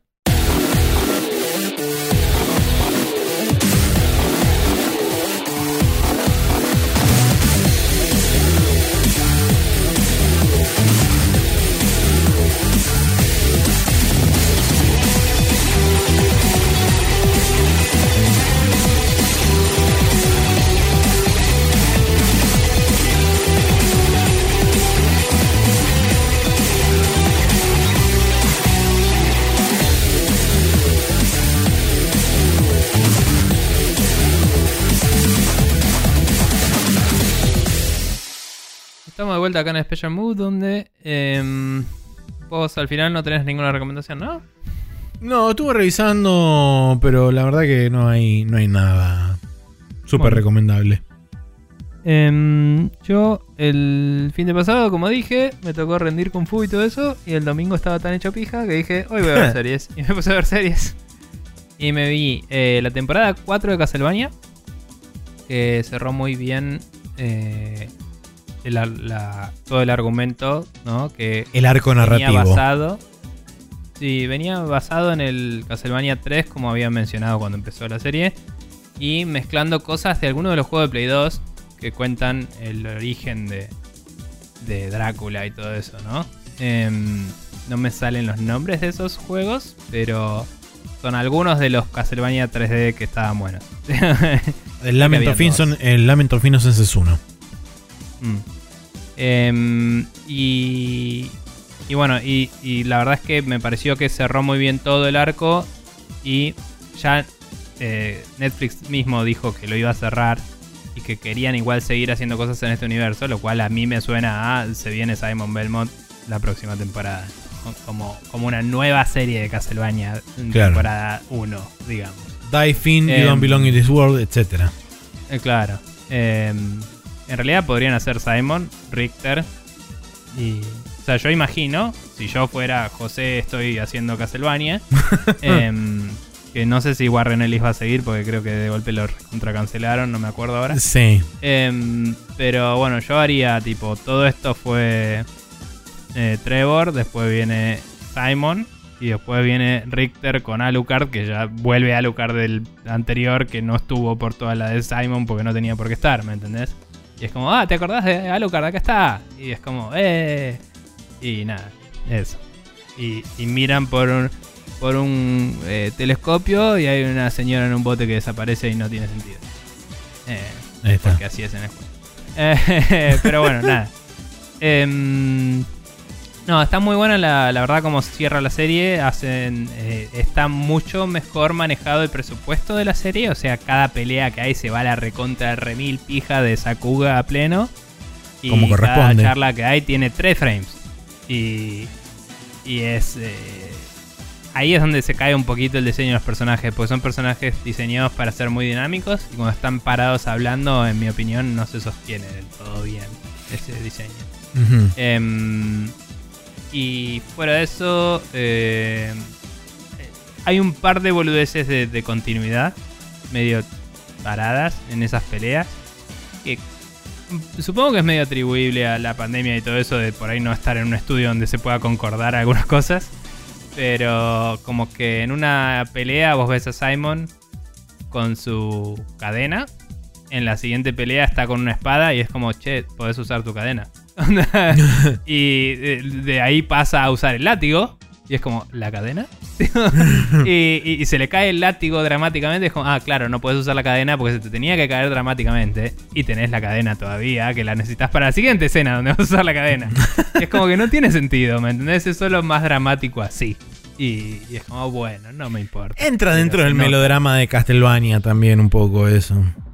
Eh, Sí, pero digamos, en la temporada anterior, cuando obtiene la cadena, hay un gran momento en el cual él ya tenía el látigo y de golpe tiene una cadena y está dual wielding onda y la rompe. Y, y en esta misma serie hay momentos donde, en esta misma temporada hay momentos donde tiene espada y cadena y está haciendo las dos. Entonces como que no, no se sostiene, digamos. Está, Eh, está bien.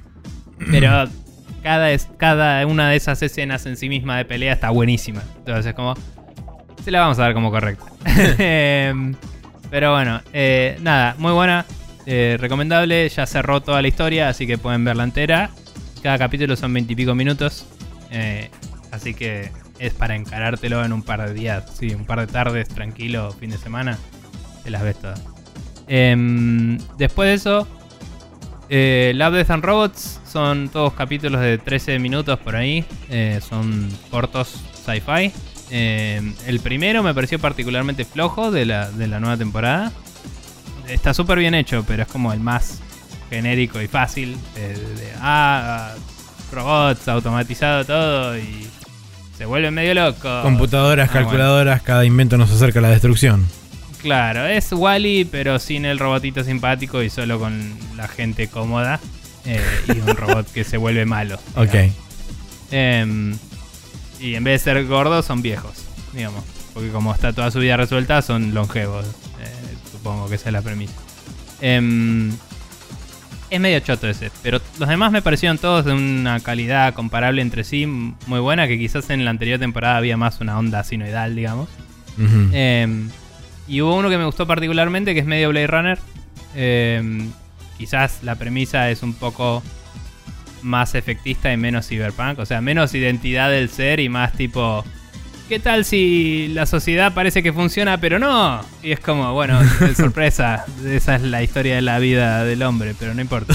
Em, claro. pero, pero bueno, nada, es como que hay un chabón que es básicamente un Blade Runner que va y tiene que gestionar ciertas situaciones de moralidad claramente mala Lo- en vez de ser dudosa como en Blade Runner. Y, y está muy bien hecho el ambiente y está muy bueno. Lo que la Em, gente quiere saber, ¿está la cosa linda o no? La cosa linda, hay un poquito de cosa linda. Eh, menos que en el anterior, me parece. Pero, pero bueno, nada. Em, ay, ay, la cosa linda, un poquito. Eh, escúchame una cosa. Em, y nada, pero me gustó, estuvo, estuvo buena. Y también son tipo un par de horas. El último me gustó particularmente, que es por ahí el menos sci-fi de todos y es un poco más fantástico. Que aparece un gigante muerto. Y es como el, el retelling de un. Creo que es periodista el chabón. De, de lo que pasa con eso. Que es como si apareciera una ballena en la playa, viste, que la gente va y se queda mirando y qué sé yo. Y con el tiempo se deshace y fin. Sí. Es una historia así, pero con un gigante. Entonces es como loco. Y es interesante. Em, y después, eh, por último, la otra serie que me vi fue Invincible de Amazon Prime. em, que está escrita por el chabón que escribió Walking Dead, el cómic. Ah, esa Eh, es la de ende- animación de superhéroes recontra Gori, ¿no? Sí, iba a decir, por ende viene con recontratripas. Em, y la verdad que está buenísima. Eh, en este mundo actual en el que vivimos, que todo es post-Watchmen, pero peor, eh, esto se aleja un poco de eso. ¿Viste? Porque todo es, uh, ¿qué tal si Superman es un facho? Y es como, es que tal si pensamos en algo distinto, ¿no? Eh, y en esta es, es un poco así, pero por otras razones, un poco más eh, diría naif, ¿no? Como que es es- súper eh, basada en tropes preexistentes. Tipo, Sí. acá está el Aquaman, acá está el Batman, acá está tal, como muchos otros, pero es más descarado. Y hay una situación así medio que tal si Superman es facho, pero porque...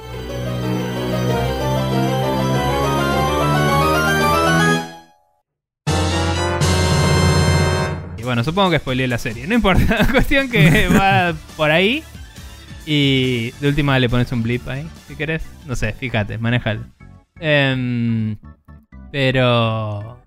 Pero nada, la verdad es que me pareció que está mejor encarada que otras. Porque no trata de ser Watchmen, sino que trata de ser su propia historia sobre un pibe que es el hijo de, de un superhéroe muy zarpado. ¿Vos me estás diciendo que Invincible es la historia de un chabón? Sí, es la historia de un super chabón. Maxi. Bien. Bien. Eh, y es de esas cosas que creo que a vos te gustarían también. Eh, es- está muy bien y en una temporada tiene un arco argumental que abre y cierra. Y se nota que va a seguir, pero es como que cerró, digamos. Entonces no es que te la... Ya te la dejó picando y es como, bueno, nos vemos el año que viene cuando termine de dibujar la gente. Tipo, no. o sea, lo vi y estuvo buenísimo y cuando salga la nueva temporada espero que esté igual de buenísimo. Que me parece la forma correcta de hacer una serie. Pero bueno. Em, así que nada, esas series para recomendarles: Love, Death and Robots, Castlevania y Invincible. eh, son las series que estuve viendo. Muy bien, para Así la como gente la gente, para etcétera. Eso. Sí. Para la gente que quiera suscribirse a nuestro podcast, pueden pasar por Apple Podcast, Google Play Podcast, Spotify, Warkai.org, buscar Spreadshot News todo junto y sin acento, darle al botón de suscribirse y todos los lunes a las 0.30 horas tendrán disponible el último capítulo en su dispositivo de reproducción de podcast de elección. Si no, spreadshotnews.com barra podcast es el feed oficial, donde si lo copian y lo pegan en su reproductor de podcast, también podrán tener todos nuestros capítulos los lunes a las 0.30 horas. Bien. Bueno, gente, eso es todo por la por el día de hoy, por la semana correspondiente. Em, la semana que viene quizás haya algún cierre sobre el, todo el juicio de Apple. Em, cuídense, guárdense, sobre todo si están acá en Argentina, donde hay que guardarse porque así se lo se impuso el gobierno Yupi.